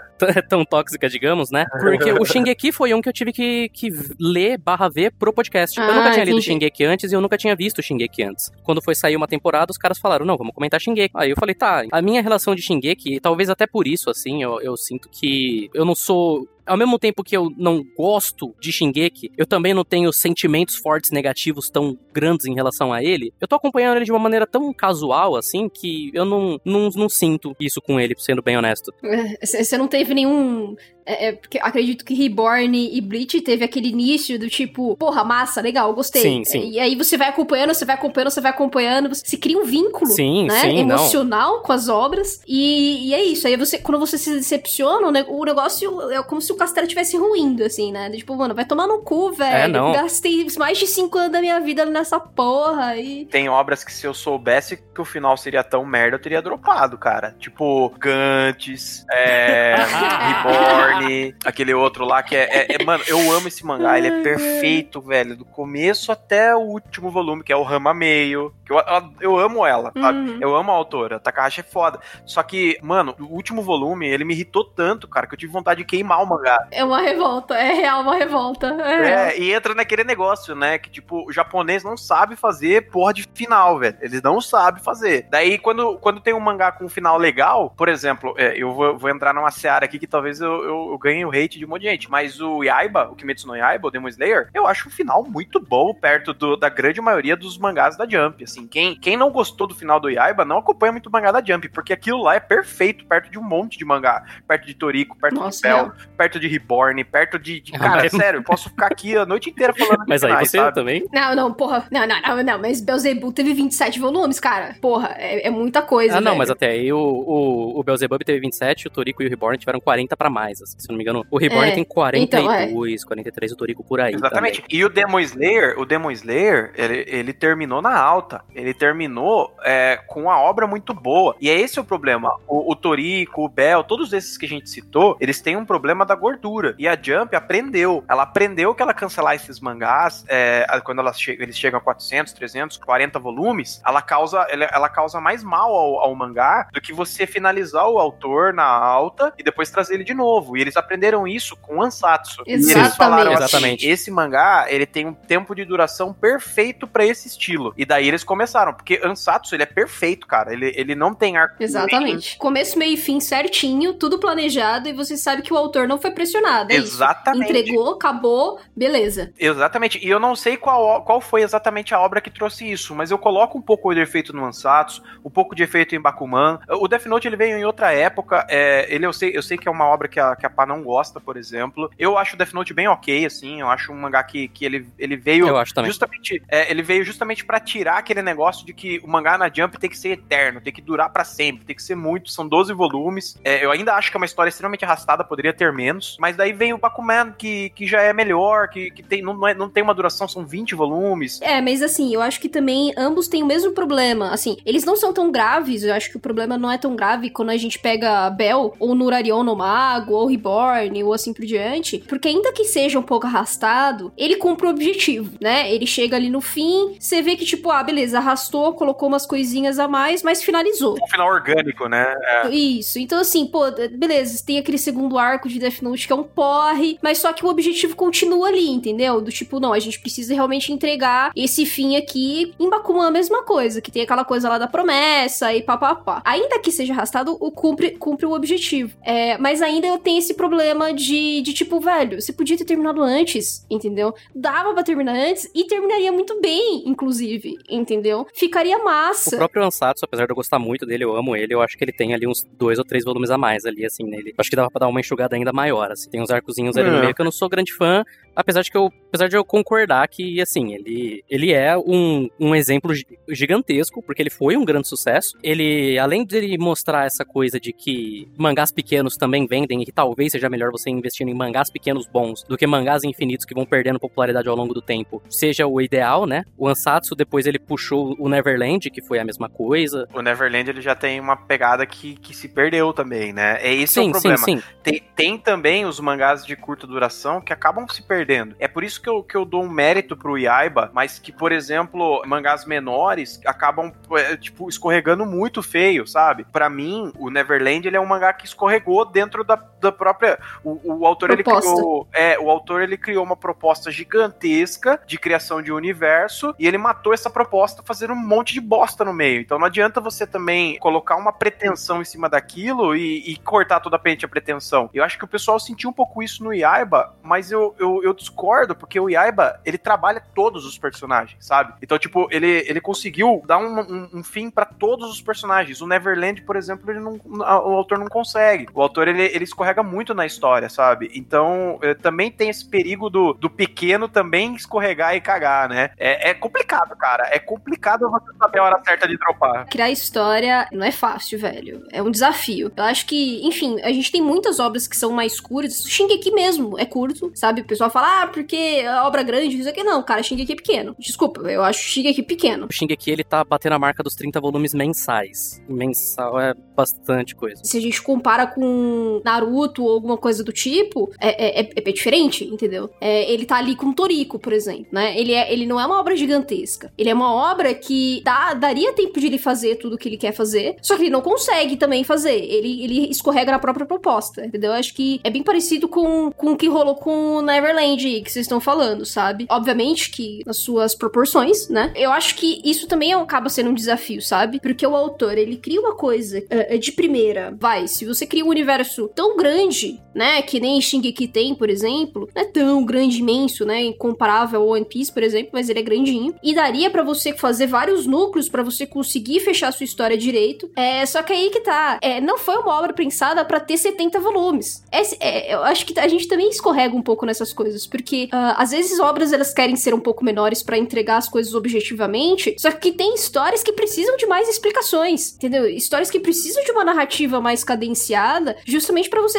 entender o fio todo. Eu acho que Promised deve ter uma, uma, parada assim, sabe? Eu assisti só a primeira temporada, eu sei só do primeiro arco. E o primeiro arco ele é muito fechadinho. Ele é objetivo, ele entrega tudo que ele precisa uhum. entregar. Só que é, isso que o Will falou é real, porque quando você sai do primeiro arco, você entra pra um mundo que é muito maior do que aquele que tá no primeiro arco, entendeu? Assim, é muito maior, muito maior. É, esse é um problema, esse é um problema da, da mão do editor, na verdade, né? Porque o autor, o, o próprio One Piece, se você pega as entrevistas antigas do Oda, ele fala que ele tinha uma ideia para One Piece de 5 anos. Então, quando você, come, quando você coloca lá no começo, quando você, você tá vendo, logo no comecinho mesmo, Arlong Park, quando já estão citando Jinbei, quando já estão citando Chichibukais, já estão citando, citando tudo isso, já era para aparecer tudo isso de uma vez, tanto que o, o Ruffy, quando ele chega na Grand Line, ele já dá de cara com o Chichibukai, então já tá, tipo, tá pegado e tal, não sei o quê, e depois a obra, ela, ela puxa, coloca aquele freio de mão e puxa, porque o autor, ele, ele apresentou tanta coisa, e daí o editor falou, viu, ó, não vai dar para terminar do jeito que queria, acho melhor você esticar para cá, esticar para cá, esticar, esticar para cá. E isso é um grande problema que gera, porque a gente sente isso. Então, obras que a gente falou, como o Reborn, Bell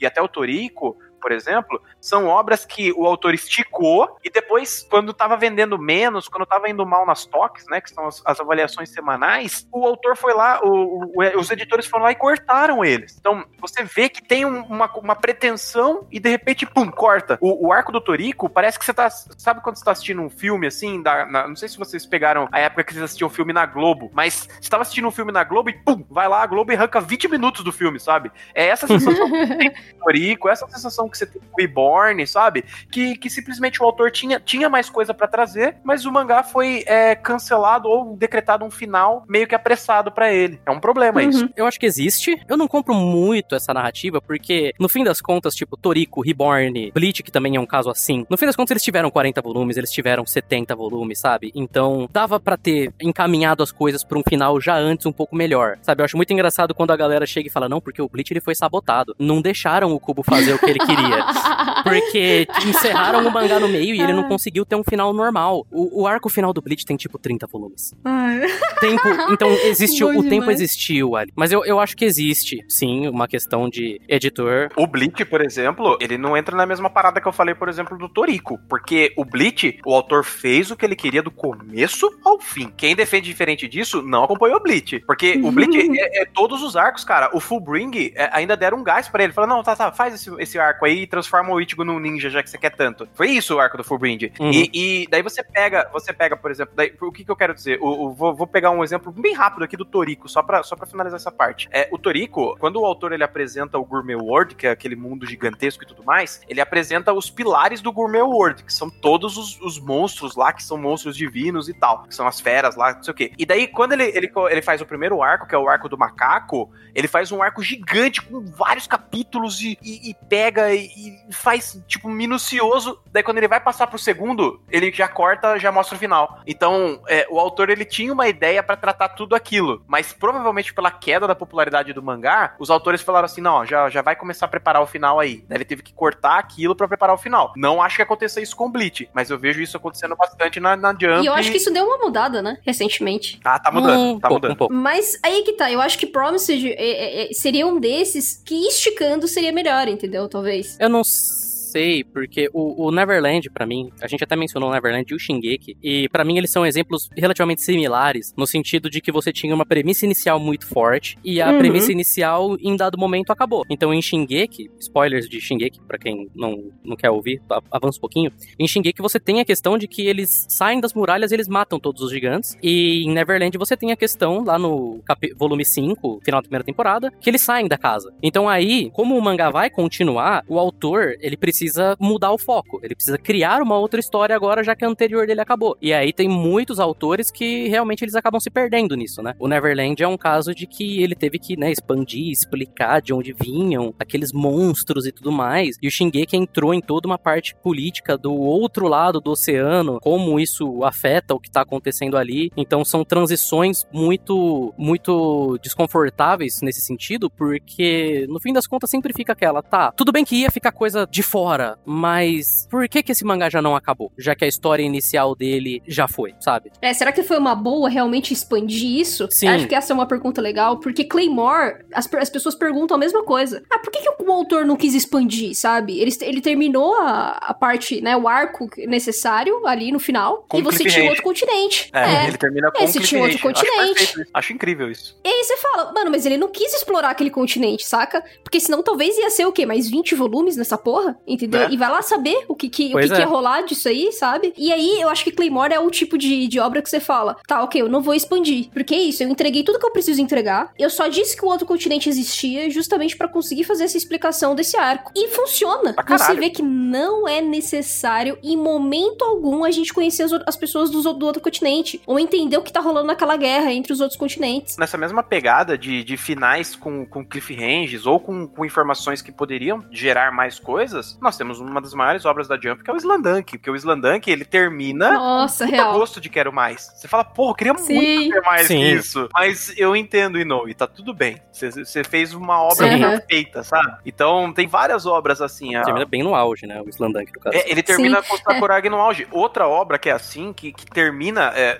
eu, eu fiquei emocionado pra caralho, assim. Eu, eu, chorei lendo o mangá, que é Beck. Beck também tem essa pegada. Porque ele, ele vai numa. Eles ganham o mundo, né? Eles é, ganham mano. o mundo e acaba. É foda, velho. É foda. Você tá tocando no maior lugar de todos. E de repente, tipo, queima tudo, para tudo. To, todos os instrumentos musicais. E daí ele, eles um olha pra cara do outro assim, e daí o público vira e começa a cantar, mano. Então, tipo, bem na hora uhum. que eles conquistam o mundo, que eles estão lá, e daí acaba, né? Finaliza o mangá, você fala assim, porra, agora que eles iam fazer, estourar o sucesso e tudo mais, a gente não vai ver a obra. Não, você não vai ver. Você vai ver só até aqui. Eu acho isso muito foda. Porque muito o que, foda. O que importa, no fim das contas, é, é a jornada, né? Nos dois é, casos, no é, Slandunk, no Beck, a, a, história que tá sendo contada é a história de como esses caras chegaram no, no auge deles, assim. Exatamente. Quando você vai fazer alguma coisa para continuar isso, talvez isso seja só uma questão mais pessoal minha, mesmo que eu gosto das coisinhas com começo, meio e fim, e aí depois se tiver alguma outra coisa, eu considero como uma coisa um pouco mais separada, né? Porque, como são outras histórias, mas eu acho que existe uma, uma alternativa de você só colocar, tá, esse é o fim desse mangá, vai ter um outro mangá continuando ele. Por uhum. exemplo, o que o Chainsaw Man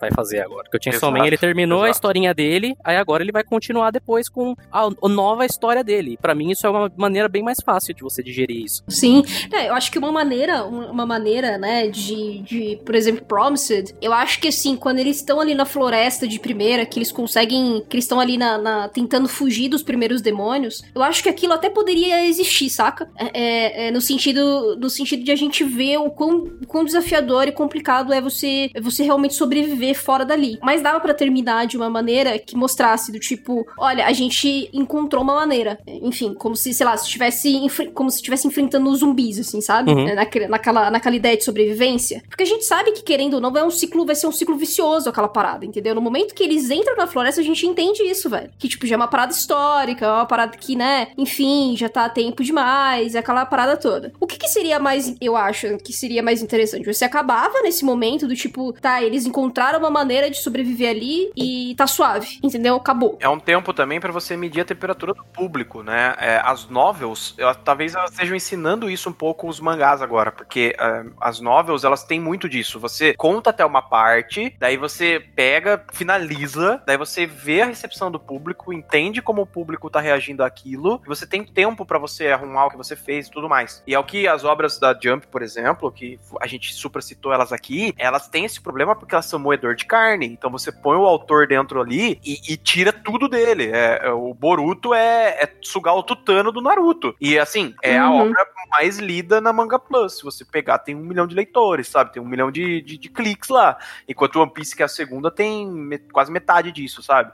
Então, é absurdo o que conseguem fazer com isso. É isso aí, né? No fim, o bagulho é mercadológico. Então, se a gente estica, se a gente estica e dá, e dá certo, beleza, a gente vai continuar fazendo essa fórmula em outras obras. Só que aí a gente viu que historicamente isso deu errado, entendeu? Isso dá certo em, em de maneiras muito específicas, né? Quase não deu certo, inclusive, na Jump. A gente só tem One Piece e Naruto mesmo, velho, que deu certo. Sabe? Se a gente Exatamente. for parar pra pensar nessa, nessa fórmula aí. É, o Jojo eles tiveram que tirar. Jojo eles jogaram da, da Weekly pra, pra outra revista justamente por causa disso, né? É, pra Porque Jump. precisava durar pra sempre.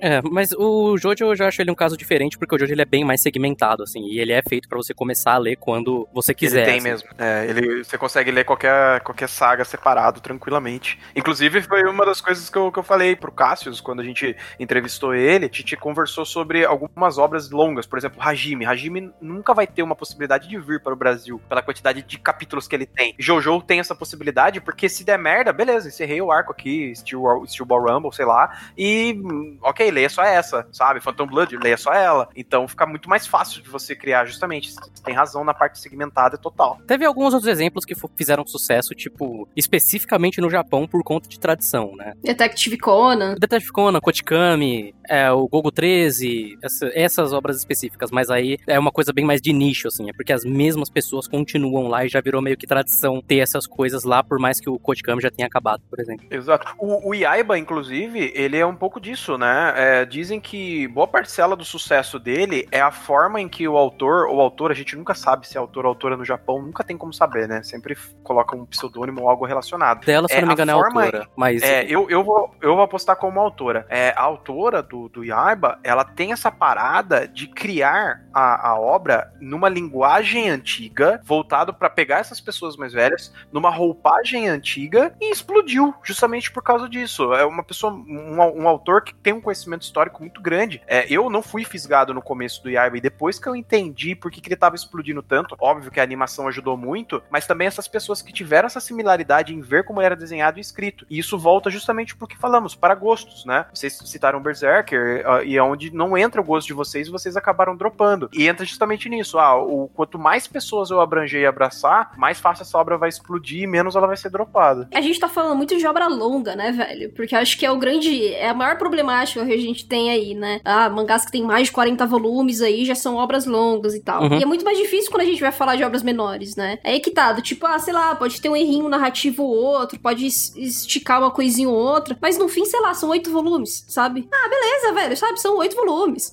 Nem Monster, sabe? São 18. Você fala, beleza, tá, são 18, é um pouquinho mais. Só que, sei lá, mesmo arrastando em, um momento, em algum momento ou outro, são só 18 volumes, entendeu? Você pega aquilo lá, lê e acabou, se tiver, te fim, sabe? Você não vai ficar reclamando tanto é, dessa, ai, ah, porque tá muito arrastado, porque não acontece nada, olha como a construção dessa saga foi chata pra caralho, entendeu? Não, não resolveu porra nenhuma, e ampliou o universo e não respondeu as perguntas. É, é, você já não tem muito disso, né? Em obras que, que ali terminam em 20 volumes, né? É muito mais difícil de você ver. Pluto, oito volumes. Sim, sim. Um sim. monstro que, que, que, que, que dropa Pluto não merece perdão. Tem oito volumes só, cara.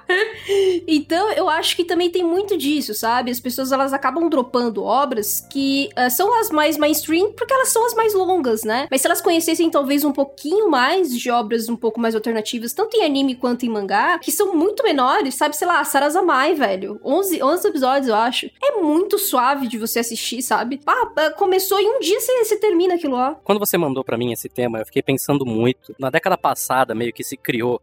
Eu acredito que por causa de Madoka, se criou meio que uma coisa no meio de, de anime e mangá que é a regra dos três episódios, né? Que o pessoal ele fala que você não pode dropar um anime a menos que você tenha visto três episódios, porque tem animes que tem uma construção um pouco mais lenta e tal. É, eu acho bobagem, eu acho que tem um vídeo da Digi que era conhecida por Digibro, hoje em dia é a Digi, ela fez um vídeo chamado Como Reconhecer um Ótimo Anime em Só Um Episódio, a partir da base de que o primeiro episódio de um anime, ele já deveria ser o suficiente para você ver se você quer continuar. Obviamente que ele não vai uhum. entregar toda a proposta do anime em um episódio. Obviamente que vai existir aí a curva de, de qualidade, né? Porque isso toda a história tem, ela começa e aí ela vai subindo até chegar no clímax. Mas, no fim das contas, se você vê um episódio de um anime e você vê, porra, eu não tirei nada daqui que me interessa, aí eu já acho que é perfeitamente normal uma pessoa dropar, porque realmente, assim, sabe? A arte não te interessou, a trilha sonora não te interessou, a direção não te interessou, os personagens não te interessaram, o jeito como é escrito não te interessa,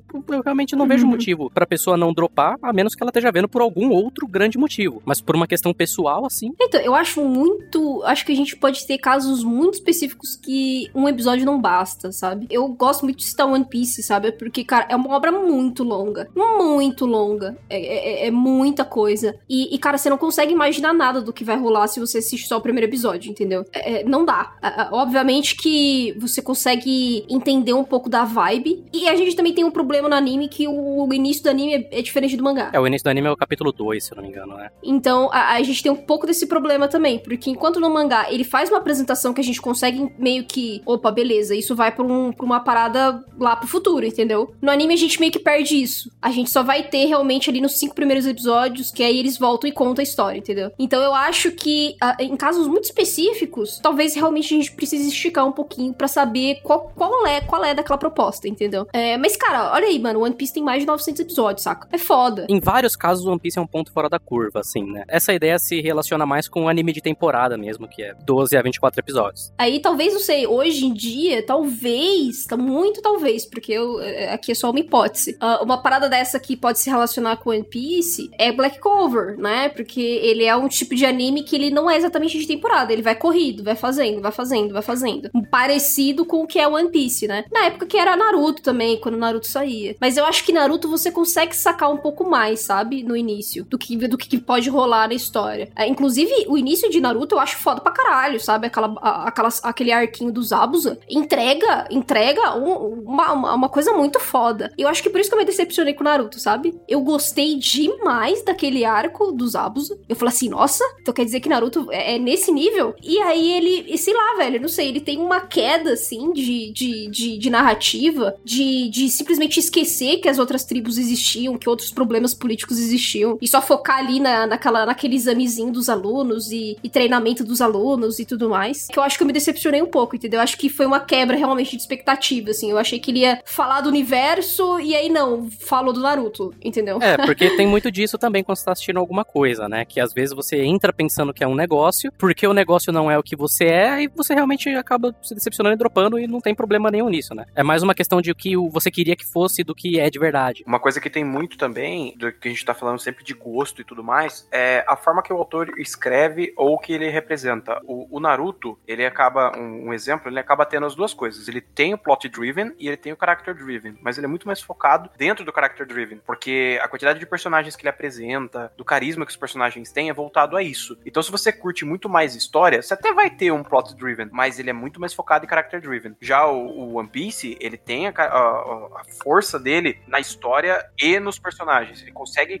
fazer tipo um equilíbrio perfeito entre essas duas coisas. Que a história vai ter, você, quer, se você quiser personagens, vai ter também. Leva um pouco mais de tempo, mas para quem tá acostumado com livros e, e, séries e tudo mais, você vê que essa construção ela vem muito bem englobada. E daí depende muito do, do estilo que você curte. É, se você gosta de um, de um plot driven, você vai ler uma obra do Urasawa e você vai achar incrível. Se você gosta de um character driven, você vai ler uma obra da Jump e você vai amar, porque vol volta justamente pelo carisma dos personagens. Eu não preciso lembrar o nome do personagem de Monster que tem uma neta que quando ele vai finalmente ver ela, ele morre no, no dia que ele vai ver ela. Pra eu saber uhum esse plot driven é incrível. Então não é focado no character driven, mas o plot me interessa. O plot é incrível para mim. Então isso pode também ser um fator determinante se alguém vai dropar uma obra ou não. Vamos lá, vamos lá. Uma perguntinha aqui que eu acho que vai ser massa. Vocês, assim, quando você, por exemplo, vai, vocês consumiram Bleach, enfim, vocês têm as suas questões com Bleach e tudo mais, mas ao mesmo tempo, eu vejo que muita gente, ainda que tenha sido uma grande saga, uma experiência, todo o processo de leitura de Bleach, essas pessoas, elas também se divertiram lendo Bleach, sabe? Então, assim, a pergunta é, o fato de vocês consumirem coisas que foram genuinamente ruins para vocês, também foi coisa divertida, porque eu tenho um pouco disso aí com o X-Arm, inclusive, sabe? O negócio, ele é, ele é tão ruim que é muito bom, entendeu? Tipo, ele é muito divertido, sabe? Ele, ele, ele faz meu dia, sabe? Bom, eu tenho um podcast só, só disso, basicamente. Mas eu, eu acho que sim, assim. Porque no, no fim das contas, não, é, não tem como a gente só ver coisa boa. As coisas ruins, elas estão aí saindo, e o mínimo que dá para se fazer é você se divertir com elas um pouco, sabe? O Bleach é divertido uhum. demais, é, o X-Arm tá sendo uma experiência maravilhosa, assim, sabe?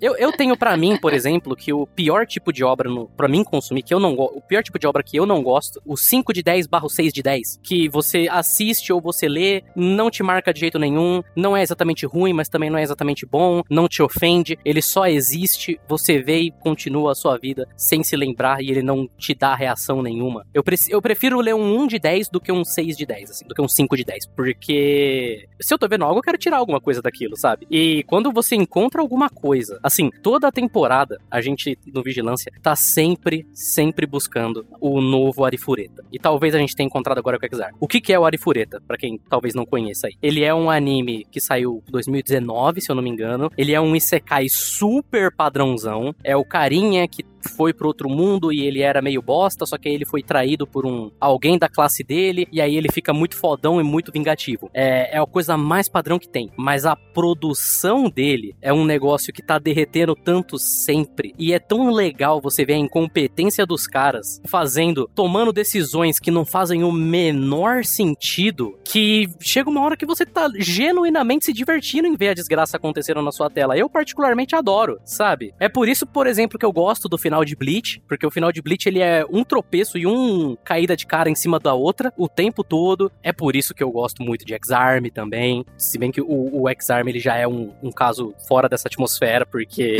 nada naquele negócio faz sentido, mas é sempre muito bom de ver. Sabe? Eu particularmente, eu particularmente sim. acho que assim, se não for pra eu ler um, um mangá absurdamente bom, me dá um absurdamente ruim que eu me divirto demais. Assim. Eu me diverti muito assistindo o animezinho lá do, das estátuas, que são Idols, que eu, eu ah, acho que eu ah, comentei no VS. E, ah, mas o, é mas o Seco Boy, o Seco Boys eu gosto não ironicamente, eu achei ele engraçado demais. Não, é, não, cara, é, mas é que assim, ele é estúpido, né? Assim, a, a, realmente a ideia é pra ser estúpido e tudo mais. Mas é isso, assim, o negócio é tão estúpido que você pode olhar para aquilo e você falar, cara, o que, que eu tô assistindo, né? O que, que tá acontecendo? O que, que tá rolando? E, e ao mesmo tempo te divertir pra cacete, né? Mas é, é, é, é eu acho que X-Arm entra muito, cara, nisso aí, de um bagulho ser genuinamente ruim. Não tem isso, cara. É genuinamente ruim. Não tem uma pessoa que vai assistir X-Arm e falar, caralho, que produção, hein? Bom, hein? Narrativa boa, hein? Olha esses diálogos. Não, não tem. É, tipo, é impossível, entendeu? É impossível. É, é, mas esse é o charme, entende? Uhum. Esse é o charme do bagulho. Não sei se você assistiu X-Arm ou Will, mas eu recomendo. Cara, eu ouvi todo mundo falando do, do X-Arm e tudo mais, e, e, como ele é anime e praticamente eu não vejo, eu acabei pulando, mas eu, eu, eu ouvi a fama, eu ouvi falar da fama. E ele, para mim, parece muito ser um guilty pleasure, pelo que vocês falam. Porque, tipo, é uma parada que, né, que você acha legal, mas você se sente culpado por achar aquilo legal, né? Olha, é muito difícil defender X-Arm. Vou, vou, vou, jogar uma aqui. É difícil defender X-Arm. Em termos objetivos, é impossível. É. você tem que convencer na base da fuleiragem. O autor, ele quer ser bom e é uma merda? Não, eu não sei ele, se... Ele não, não, não. a patifaria? Eu acho que ele abraçou a patifaria, cara. Entendi. Eu não sei. Eu acho que nem o autor leva aquilo a sério, cara. O autor do anime, né? Porque assim, o mangá, aparentemente, ele quer se levar a sério, entendeu? Uhum. O mangá é quase uma franquia, ele tem uma caralhada de obra. Ele não tem uhum. só o X-Arm, entendeu? Ele tem X-Arm Zero, tem, enfim, um monte de, de spin-off. É, é, tem uma, uma relativa, um relativo sucesso, né? Lá no Japão. Bem relativo, tá? Não dá para comparar com nada de mainstream e pá. Mas uh, é bem diferente, assim, sabe? É genericão? É genericão. Tem coisas que não fazem sentido, tem coisas que não fazem sentido. Nem, mas nem isso, né, faz com que a obra mereci, merecesse ter essa adaptação que rolou, entendeu? Horrorosa. Do tipo, não chega nisso. É, porque, por exemplo, uma obra, uma obra que a gente citou aqui, que é o Beauty King, que é do Shumabukuro, ela é uma obra que o autor tenta fazer um negócio, sabe? E Uhum. é, e é uma das coisas mais horríveis que eu já li na minha vida. tá? É muito Uhum. ruim, sabe? É, tipo, é, é ruim. Olha o plot disso, Paloma. Olha o plot, olha o plot, olha o plot. O plot é construtores de casa. É esse o plot. Hum. Mano, eu vou assistir os dois irmãos lá no, no, no Discovery Home Health, velho, que constrói casa. Sim. Tem o joguinho fora, deles agora, inclusive. Tem o joguinho deles agora. Por que, que eu vou perder tempo com o mangá merda? Não, mas eu vou discordar do Will nessa, porque se me falassem existe um Battle Shonen de pedreiro, eu ia falar, porra, me dá, me dá Não, agora. melhorou, melhorou. Falando Battle Shonen de pedreiro, melhorou, melhorou mil por cento. Mas é aquilo, a gente sempre consegue fazer um malabarismo com, com as coisas que tem nas nossas mãos. A gente consegue Sim. transformar é, na sinopse uma coisa muito ruim, uma coisa boa, uma coisa muito boa, uma coisa Não, ruim. X-Arm dá pra fazer isso. É um cyberpunk distópico de polícia contra a máfia. Legal, da hora. É isso. É, é É, basicamente isso. Mas olha a diferença. Um shonen que você coloca uma casa para lutar com a outra. E um shonen de batalha de pedreiro, porra, eu fico de batalha de É, pedreiro. Entendeu? Ele vendeu melhor. Ele, ele é um vendedor melhor do que eu, Matheus. Ele é melhor que eu. O Matheus é que nem eu, é comunicador. É, A gente, É, a é gente, comunicador A profissional. gente manja um pouco mais, a gente manja um pouco mais de palavras específicas. É, eu sou um coletor de dejetos humanos não mais utilizados pela humanidade. Ah, então o senhor é lixeiro. Exatamente. É assim que você se vende, né? Você vende uma parada. Então, cara, mas é isso. A ideia, né, ali de X-Arm, é, é, ele, ele trata de temas que são assim, porra, dá pra comparar com Ghost in the Shell, dá pra comparar com um Eva, um Evangelho, entendeu? mas aí, é, assim, a gente consegue fazer, a gente consegue vender essa imagem de X-Arm, entendeu? O mais engraçado de X-Arm é justamente fazer isso, entendeu? Você fala, não, mas olha, olha esse plot, olha, sabe, olha a ideia disso aqui, mano. É um, é um cyberpunk distópico, velho, de, de polícia contra a máfia. Olha o qual quão massa isso é, com o universo super expandido e tal. Mas aí você vai assistir e, cara, é fuleiragem, entendeu? É fuleiragem do começo ao fim. Nada faz sentido. O diálogo não faz sentido, a, a produção não faz sentido. É um anime que, basicamente, Will, não, não terminou. Assim, ele- os caras entregaram o primeiro episódio no storyboard, assim, sabe? Parece. E foi pro ar desse jeito. Eles fizeram entendeu? um é primeiro pro- projetinho no Blender ali. Eu vou ter que assistir, né, essa merda, né? Vocês vão- Assiste vocês só vão- o primeiro. Só, o primeiro. Só o primeiro episódio você vai entender o que a gente tá falando. Mas aí cai nessa de novo. Se X-Arm tivesse sido adaptado normalmente, ele seria só. Ele seria esquecível. Ele seria um, um sci-fi merda, e de sci-fi merda toda temporada de anime tá cheia. O X-Arm ele é inesquecível o que a gente tem. Ele é 1 barra 10, entendeu? Que é isso, velho. Vai ficar na nossa mente pra sempre. Se ele fosse um 5 barra 10, é isso, foda-se. A gente não estaria nem comentando dele, entendeu? Ele seria qualquer coisa aí, velho. E, e- então, eu acho que também tem um pouco dessas coisas, sabe? A gente, a, a- gente vai assistir coisas que são estúpidas ou com plots absurdos e vendo o que, que vai rolar, entendeu? Eu acho. ah, o Japão, ele tem, cara. Eu vi agora no Twitter, agora vai essa semana, que tem uma história de um cara que vai mijar no rio. E aí ele vai mijar no rio, ele bate uma punheta na, na hora. E o esperma dele cai no rio. E aí ele faz um filho peixe. E aí o, o filho peixe, ele é meio humano, meio peixe. E vai tentar procurar e saber, né? Encontrar quem é o pai, velho. E o cara é um aluno, assim, do, do colegial, sabe? E esse é o plot da história, velho. Quando eu vi aquilo lá, o peixe humano, assim, você é meu pai. Eu falei assim, caralho, velho, que coisa absurda. Eu acho que eu leria uma parada dessa, sabe? Então, assim, Japão acho que também tem muito disso. No folclore aqui no Brasil a gente tem disso, né? Porque a gente tem o, o. É, o Boto, coisa de rosa, É, né? exato. A gente tem o Saci que o poder dele é proteger as matas. O Curupira, fogo. O Boitatá, uma cobra de fogo e tal. Não sei o que. O Boto, pega sua mulher, manja. tipo, é esse poder do cara, sabe? é o bom plot, manja. Vende. Manuel Carlos tem feito isso anos aí com novelas. Veja só. É Cidade Invisível, né? Você falou de folclore, Cidade Invisível na Netflix tá fazendo o maior sucesso e é folclore, entendeu? Brasileiro. É basicamente isso. Inclusive tem o Boto lá também, o Boto Rosa que pega mulher. É justamente o que você falou, Will. Assim, é bem isso. Ah, o, o Curupira fodão, fogo, pá. Saci espertão, foda, pá. Você tem a, a, a Yara, que é foda pra caralho também, sabe? Você tem a Cuca, foda pra caralho. O Boto cor-de-rosa, engravida as mulheres. É exatamente isso.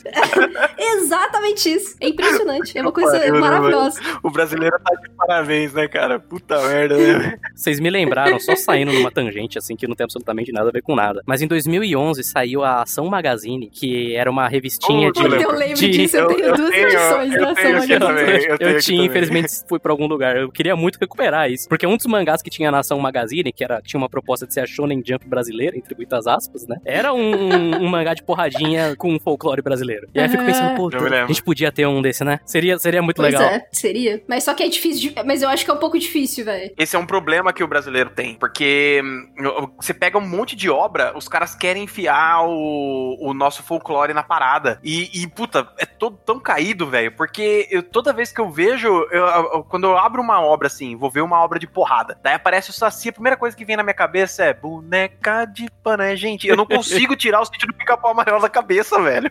Não dá, mano.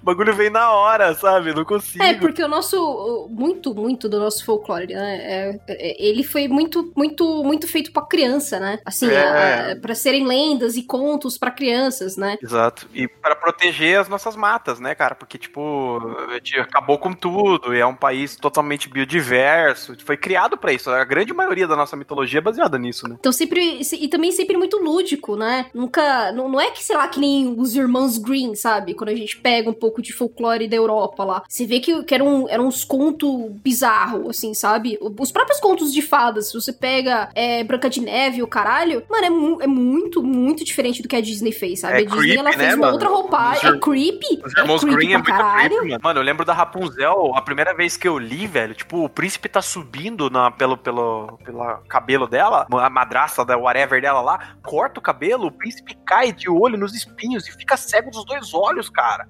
muito creepy, velho. Pesado pra caralho. Não, inclusive Peter Pan, quando você pega o livro pra ler, você vê que tem uma pegada que, ainda que seja pra criança, ele tem tons muito sérios, entendeu? De, de simulação do Peter Pan, principalmente, sabe? E esse é um debate que é discutido no livro, inclusive, entendeu? Do tipo, ah, ele é bonito demais, mas ele faz altas cagadas, né? Tipo, mais ou menos assim. Obviamente que também de uma maneira lúdica ali, né, do, dos contos de fadas. Mas é outra pegada do que a gente tem nas animações, entendeu? Que foi feito. É, é, é muito diferente. Então, eu acho que a gente precisa entender um pouco disso. Eu acho que Cidade Invisível é um exemplo legal. É um seriado que pegou todas essas ideias do folclore, só que a, ao mesmo tempo que ele se leva um pouco a sério, ele também não se leva a sério. Eu acho isso muito legal, sabe? Isso, isso faz muita diferença, inclusive, pra eu dropar ou não dropar coisas. Que nem Gantes foi uma obra que eu li até o fim, e, e foi uma desgraça, justamente porque do, do, do, primeiro ao último volume a gente via o Oco levando aquela porra a sério pra caralho, entendeu? Do tipo, não, olha como eu sou inteligentão, olha como eu tô falando de coisas é, profundas, inteligentes e complexas e não sei o que. E era só um novelão de merda, entendeu? Com mulher pelada. Então, assim, se ele tivesse feito Gantes na fuleiragem, que nem X-Army, por exemplo, ia ser muito mais divertido de você consumir aquilo, entendeu? E Cidade Invisível, ainda que ele tenta falar do folclore, ele também não se leva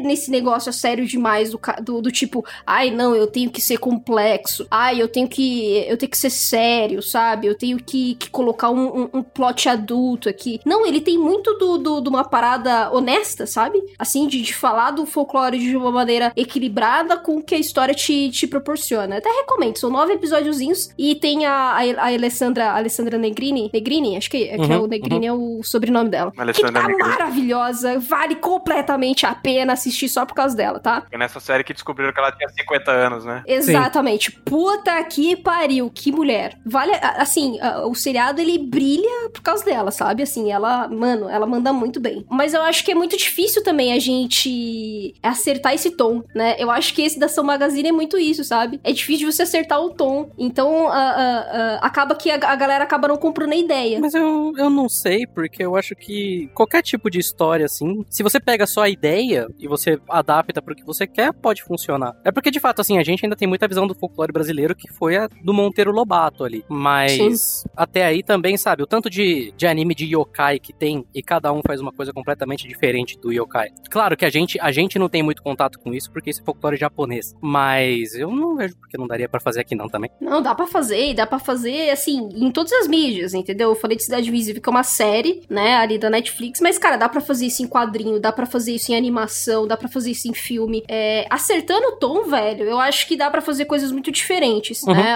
Vivem fazendo isso também com contos de fadas. A gente tem uma caralhada de coisas. A gente não tem só a Disney que fez uma roupagem nova dos contos de fadas, sabe? A gente tem a série Green, que pe- pega muito do que do- do- dos irmãos Green e faz toda uma nova roupagem também pra série. A gente tem o Once Upon a Time. Não são exemplos tão, ai, masterpieces, coisas boas pra caralho e tal, mas são ideias que, tipo, eles tentaram criar ali histórias um pouco diferentes para personagens, né, de lendas e de folclore e tudo mais. E, cara, você tem um, um fandom imenso de, dessas séries, assim, sabe? É, é isso, velho. Vendeu, o importante é que vendeu, foi bem recepcionado, teve bastante temporada e essas paradas todas, né? Uhum. Eu acho que dá para fazer isso no Brasil também. Bom, gente, pra gente finalizar, pra gente finalizar essa, esse cast aqui, que já tá grandinho, mas pra gente finalizar o último debate, que a gente falou muito aqui de várias obras, e eu acho que de alguma maneira a gente comparou obras, né? Foi natural pra gente comparar obras e, e, e às vezes obras que tinham o mesmo problema, obras que tiveram um conceito diferente, que entregou coisas boas. Eu ainda acho que quando a gente fala dessa coisa tipo, ah, eu dropei porque me lembrou que eu falo de Shingeki Gantz, para mim é uma coisa que se relaciona muito, sabe? Eu tive um trauma com Gantz, é, é, é, deixa, deixa a marca mesmo. É, foi, foi uma jornada horrorosa, entendeu? E eu também já tinha lido Rain, eu tinha lido Rain, eu tinha lido Rain. Por isso que eu falei de Rain pra vocês na, na, na live, cara, é outra experiência. Então, é, eu acho que eu tenho um sentimento com Shingeki que se aproxima muito, né, com isso, do tipo, ai, ah, foi pensado o, o, o, plot inicial, ele parece interessante, ele parece te entregar coisas legais, ele até te entrega algumas coisas legais, só que o negócio vai, vai degringolando de uma maneira surreal, entendeu? E, e, e, e vai para campos que não deveria ter ido, e, e vai ficando cada vez mais confuso, mais sem noção, e vai perdendo a mão completamente. Mas só que ainda você vê que o autor, editor, enfim, todo mundo que tá envolvido naquela obra tá levando aquilo a sério pra caralho, entendeu? Do tipo, ah, não, olha como a obra é foda, não sei o quê. Sabe, olha, eu estou, eu estou fazendo algo extremamente inovador ou alguma coisa do tipo, assim, sabe? Só que a gente ainda tem esse problema na, na, na internet de tipo, nah, porque você não tem que ficar comparando obra, né? Como se, como se a gente estivesse falando de pessoas, né? Tipo, ah, eu vou falar mal da Gisele Bündchen para falar bem da Eliana. É, é, meio que as pessoas elas associam essa, esse, essa mesma coisa, sabe? Como se a gente estivesse falando das obras como se estivesse falando de gente. Eu não sei o que vocês acham desse tipo de coisa, porque ao mesmo tempo que por vezes realmente pode ser injusto a gente fazer algumas comparações de, de obras, é, que às vezes a gente pode perder, às vezes, um pouco da mão, perder realmente a essência de algumas obras e fazer comparações que não tem muito a ver. Mas ao mesmo tempo eu acho que é legal a gente fazer essas comparações, justamente pra gente mostrar um pouco dos nossos sentimentos em relação a algumas obras e fazer correlações, justamente para mostrar esses sentimentos que foram próximos, exatamente por isso que a gente fica longe. O que, que vocês acham disso aí? Eu acho que, assim, a partir do momento que a comparação ela meio que se desenvolve para você começar a julgar obras, não pelo que elas são, mas baseado em outras coisas que você viu, por exemplo, eu sempre uso o exemplo do Isekai do Slime nessa. Porque o Isekai do Slime, ele é bom, ele é muito bom. Mas quando eu tava vendo ele, eu vi mais ou menos aí 5, 6 episódios. Eu via ele e eu achava ele o máximo porque, meu Deus, olha só, é um Isekai e ele é bom. Então, assim, a minha opinião não tava sendo exatamente de essa coisa que eu estou assistindo é legal. Tava sendo, essa coisa que eu estou assistindo, ela é muito melhor do que as outras coisas que eu vi. Então, esse nota 6, talvez ele seja aí um nota 8 por causa disso. Aí eu acho que fica um pouco complicado. Mas eu acho que a comparação ela é válida porque no fim das contas, comparação você usa é igual você falou, você usa como para ilustrar melhor um caso. Então, por exemplo, se você vai falar de algum Battle Shonen, você pega e fala: "Não, ele faz isso, isso e isso". Para exemplo de comparação, existe esse outro que ele faz isso, isso e isso, só que de maneira negativa. Então, você usar isso para ilustrar as uh, por que que um é bom, não é exatamente você jogar o outro para baixo, é você usar como contra-exemplo. E usar como contra-exemplo é uma coisa completamente normal, é uma coisa completamente válida, sabe? Assim, claro que quando você chega e só posta, tipo, é, ah não, o Jujutsu é muito bom, principalmente comparado àquela merda de Naruto. Aí não, aí obviamente não faz muito sentido. Ou ao contrário também, você chegar e falar, nossa, esse anime é uma merda, o outro lá que é bom, sabe? Aí, aí realmente não. Mas comparação existe, sempre existiu, sempre vai existir. É uma coisa inevitável que a gente faz, assim, quando a gente tá assistindo alguma coisa, a gente pensa, olha só, isso aí me lembra aquilo. A questão é a pessoa realmente ter a noção de que ela precisa ver a obra pelo que ela é. Então eu realmente não tenho muito problema com isso, não. Ah, eu sempre fui de comparar, né? Então eu realmente não me importo, assim. Eu gosto de pegar e falar assim, porra, já vi isso em tal lugar, como eu fiz aqui, por exemplo, quando eu falei do Yu Hakusho e Bleach, né? E o próprio Hunter vs Hunter e Naruto. As primeiras sagas do, do Naruto são. Os personagens do Naruto são totalmente copiados do, do Hunter vs Hunter. O Sasuke, ele é o Kurapika, ah, um personagem que teve o seu clã dizimado e tem uma técnica ocular secreta que é utilizada pelo pelo seu clã. Porra, os dois. Né? Cabe tanto no Carapaika quanto no Sasuke. E quem veio primeiro, sabe? Então, eu não, eu não vejo problema também em os autores fazerem isso. Eu acho que todo mundo que é autor, todo mundo que já escreveu uma história, acaba tendo a sua fonte de algum lugar. E eu acho que quando cabe a comparação, dá para comparar, né? Dá pra, dá pra trazer. Você pode falar de Monster e One Piece comparando como mangás, mas não tem como você compará-los como obras, porque uh, os, os, os, processos de criação e as propostas deles são completamente diferentes. Então, é, é, o que eu falei, você consegue comparar falando assim, ah, a arte dele é completamente diferente uma da outra, porque as propostas são diferentes. Assim você consegue fazer um traço de comparação. Ah, por que, que o One Piece vende mais? Porque ele é mais característico, é mais fácil de ler, mais tranquilo de ler. O Monster, eu tô fazendo uma comparação. Só que é uma comparação de uma coisa coesa. Como o próprio Matheus disse, é, você sendo coeso, eu não vejo problema nenhum em você fazer uma comparação. O duro é quando você faz uma comparação que não tem nada a ver. Não, One Piece é muito melhor do que Monster porque vende mais. Então não faz sentido nenhum. Imagina, você pega e fala assim, gente, olha, essa cidade aqui diminuiu os casos de Covid porque o pessoal tá usando cloroquina. Não faz sentido hum. nenhum, entende?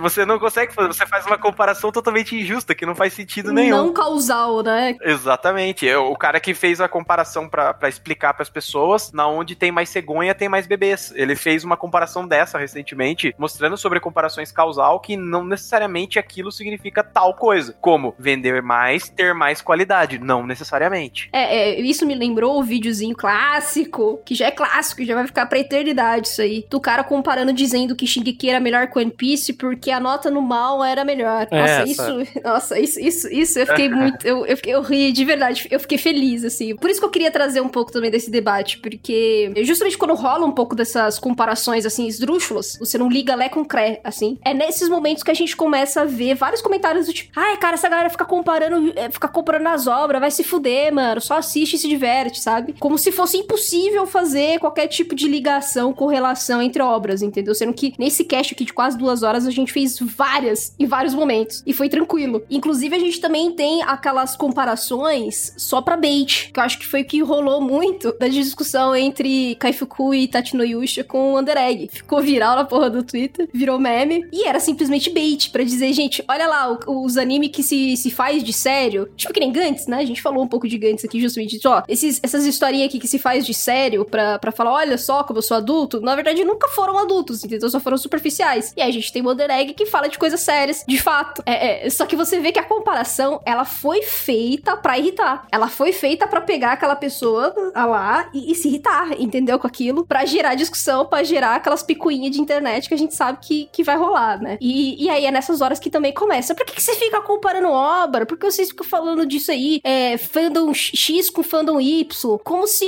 é, não existisse esse tipo de discussão na internet, entendeu? Como se realmente não existisse nenhum tipo de correlação que nós pudéssemos fazer. É, e aí também volta naquilo que você falou no começo, né, do, do tweet, da pessoa falando que, ah, nossa, mas por que, que vocês estão vendo coisas que vocês não gostam? Nossa, eu não entendo a pessoa ficar insistindo em alguma coisa que ela já não, não é fã, sabe? Deve ser uma existência muito triste. Porque assim, sabe, no fim das contas, não gostou, dropa, não é um argumento. É mais uma questão de me deixa em paz, para de falar mal do que eu gosto, porque disfarçado de isso vai te fazer bem, uma questão de isso vai te fazer bem, sabe? Tipo, ah, se você não gostou, por que, que você não dropa? É uma passiva agressividade disfarçada de conselho, sabe? É isso que eu tenho um grande problema com toda essa questão. E também. é por isso que eu quis fazer. É por isso que eu quis fazer esse cast, porque a gente mostrou aqui várias maneiras e vários motivos de a gente dropar ou não dropar uma coisa, sabe? Nem sempre ela está ligada a gente achar uma obra boa de fato ou não. A gente tem vários motivos para não dropar, entendeu? E vários motivos para dropar. Então, assim, às vezes é acesso, às vezes é um sentimento ruim que pegou muito e você fala, não, não quero, não consigo continuar. É de você querer ver o que, que vai rolar nisso aí, entendeu? Do tipo, olha, cara, esse primeiro arco foi interessante, quero continuar para ver no que vai dar, entendeu? É justamente de você, às vezes, acompanhar a fuleiragem mesmo, entendeu? Do tipo, caralho, isso começou ruim, eu preciso ver isso aqui até o fim para falar que isso aqui é ruim pra caralho, entendeu? Uhum. Tipo, pra eu conseguir realmente ali fazer um argumento a respeito disso. E eu acho que a gente entra num problema ainda maior, porque as pessoas falam, né, do tipo, por exemplo, ai, cara, se você não gosta de Kaifuku, você não assiste Kaifuku, por que, que você tá falando disso? Você tá dando mais visibilidade pro negócio. Esse negócio já tem visibilidade, Sim. entendeu? E, tipo, a gente falar ou não falar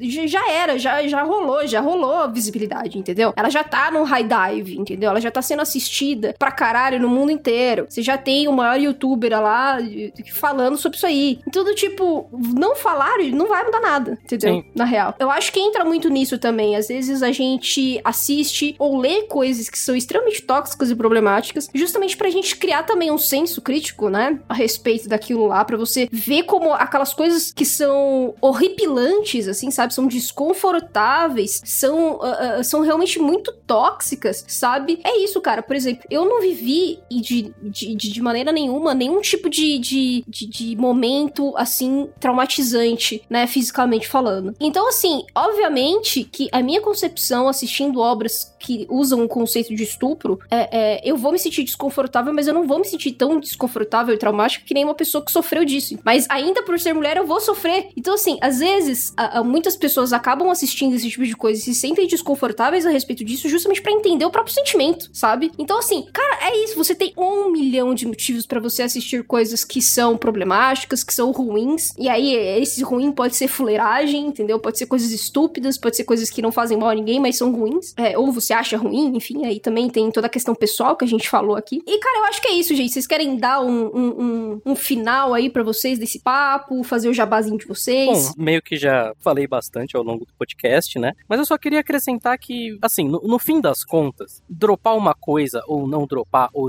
todo esse tipo de, de discussão, é um contrato, entre muitas aspas, que a pessoa tem com ela mesma. Então, assim, com a cultura de My Animalist, que o My Animalist virou meio que o, a carteirinha profissional otaku para uma certa comunidade aí, é, as pessoas elas têm muito esse negócio de não, porque se vai pro dropped é, o negócio é muito ruim, o negócio é definitivo, não sei o que. No fim das contas, quem decide essa coisa é só a própria pessoa. Tem gente que dropa e volta depois, tem gente que dropa porque simplesmente perdeu o interesse, tem gente que não dropa, tem um compromisso até o final e aí vai da pessoa também. Mas assim, do meu ponto de vista, e até pegando o que a gente, o que você acabou de falar, pá, é, eu pelo menos acredito que todo tipo de obra vai acrescentar em alguma coisa em você. Nem que seja contra exemplos, um novo parâmetro de, de ruim para alguma coisa. Eu sou 100% a favor das pessoas não simplesmente descartarem e falarem, ah não, eu só vejo coisa boa. Ah não, porque eu sou, ó, um, um filtro assim, só vi coisa 8, só vi coisa 9, só vi coisa 10. De vez em quando é bom a uhum. gente ver um, um nota 2, um nota 3 aí, alguma coisa incompetente. Nem que seja só pra gente realmente criar alguma, algum tipo de parâmetro na nossa cabeça, sabe? Perfeito. E onde mais tem pessoas que fazem isso é no Vigilância Sanitária, twitch.tv barra podcast de vigilância. A Paloma participa lá de vez em quando para falar de X-Arm e a gente foca especificamente toda temporada, a gente pega um, faz um balanço de animes da temporada de qualidade duvidosa ou que dão algum tipo de discussão. Temporada que vem, por exemplo, eu tô muito empolgado, a gente vai falar de Eden Zero do Hiro Mashima. Vai ser bom demais. Você oh, pode encontrar a gente em twitter.com barra podcast vigilância e o meu podcast de Jojo, Ramones Podcast, twitter.com barra Ramones Podcast. Você encontra eles nos seus agregadores também, no Spotify, enfim, qualquer lugar que você use pra ouvir podcast, tá lá. Esse é o meu, minhas considerações finais. É isso aí, eu vou deixar tudo na postagem aí, tá, gente, pra vocês seguirem. É, Will, vamos lá. É, não, pra finalizar, então, é, é bem o que vocês falaram, bem o que eu falei durante o episódio, acho que vai muito do, do gosto pessoal, do que curte, do que não curte, pra ser uma coisa que a gente vai dropar ou não. Eu, particularmente, tenho uma dificuldade de dropar, mas eu tenho uma facilidade em esquecer. Então tem coisas que eu esqueço que eu já, que eu já li e que eu falo, puta, daí eu lembro, daí eu vou atrás. Mas dropar mesmo, deliberadamente, uma coisa que, que eu tô acompanhando, tem um pouco de dificuldade. E acho que é uma coisa de cada um também, muito mais. Da mesma forma que eu já disse lá no começo do episódio, quem quiser saber ou entender um pouquinho mais sobre mangás específicos, sobre obras, sobre universos, segue a gente lá no Mangá com Leite. A Pá já tá convidada faz tempo lá. A gente só deu uma pausa agora porque eu tive um problema com, com o computador. E esse é o, pod, é o primeiro podcast que eu tô fazendo depois que voltou o meu computador, que eu fui convidado pela Pá. A gente deu até uma pausa lá no Mangá com Leite, então tô, tô aqui gravando, porque é um prazer estar tá aqui. A Paloma, a gente falou, né? A gente é amigo há mais de 15 anos, então Sim. eu sempre segui ela, sempre acompanhei ela e sei que vai longe tudo isso daqui, então continuem ouvindo e também nos ouçam lá. Quando ela for para lá, ela vai indicar aqui e falar pra vocês irem ouvir também. é, exatamente, gente. Basicamente, esse foi o papo. Espero que vocês tenham gostado. A gente se vê na próxima semana. E tchau a todos vocês. Falou!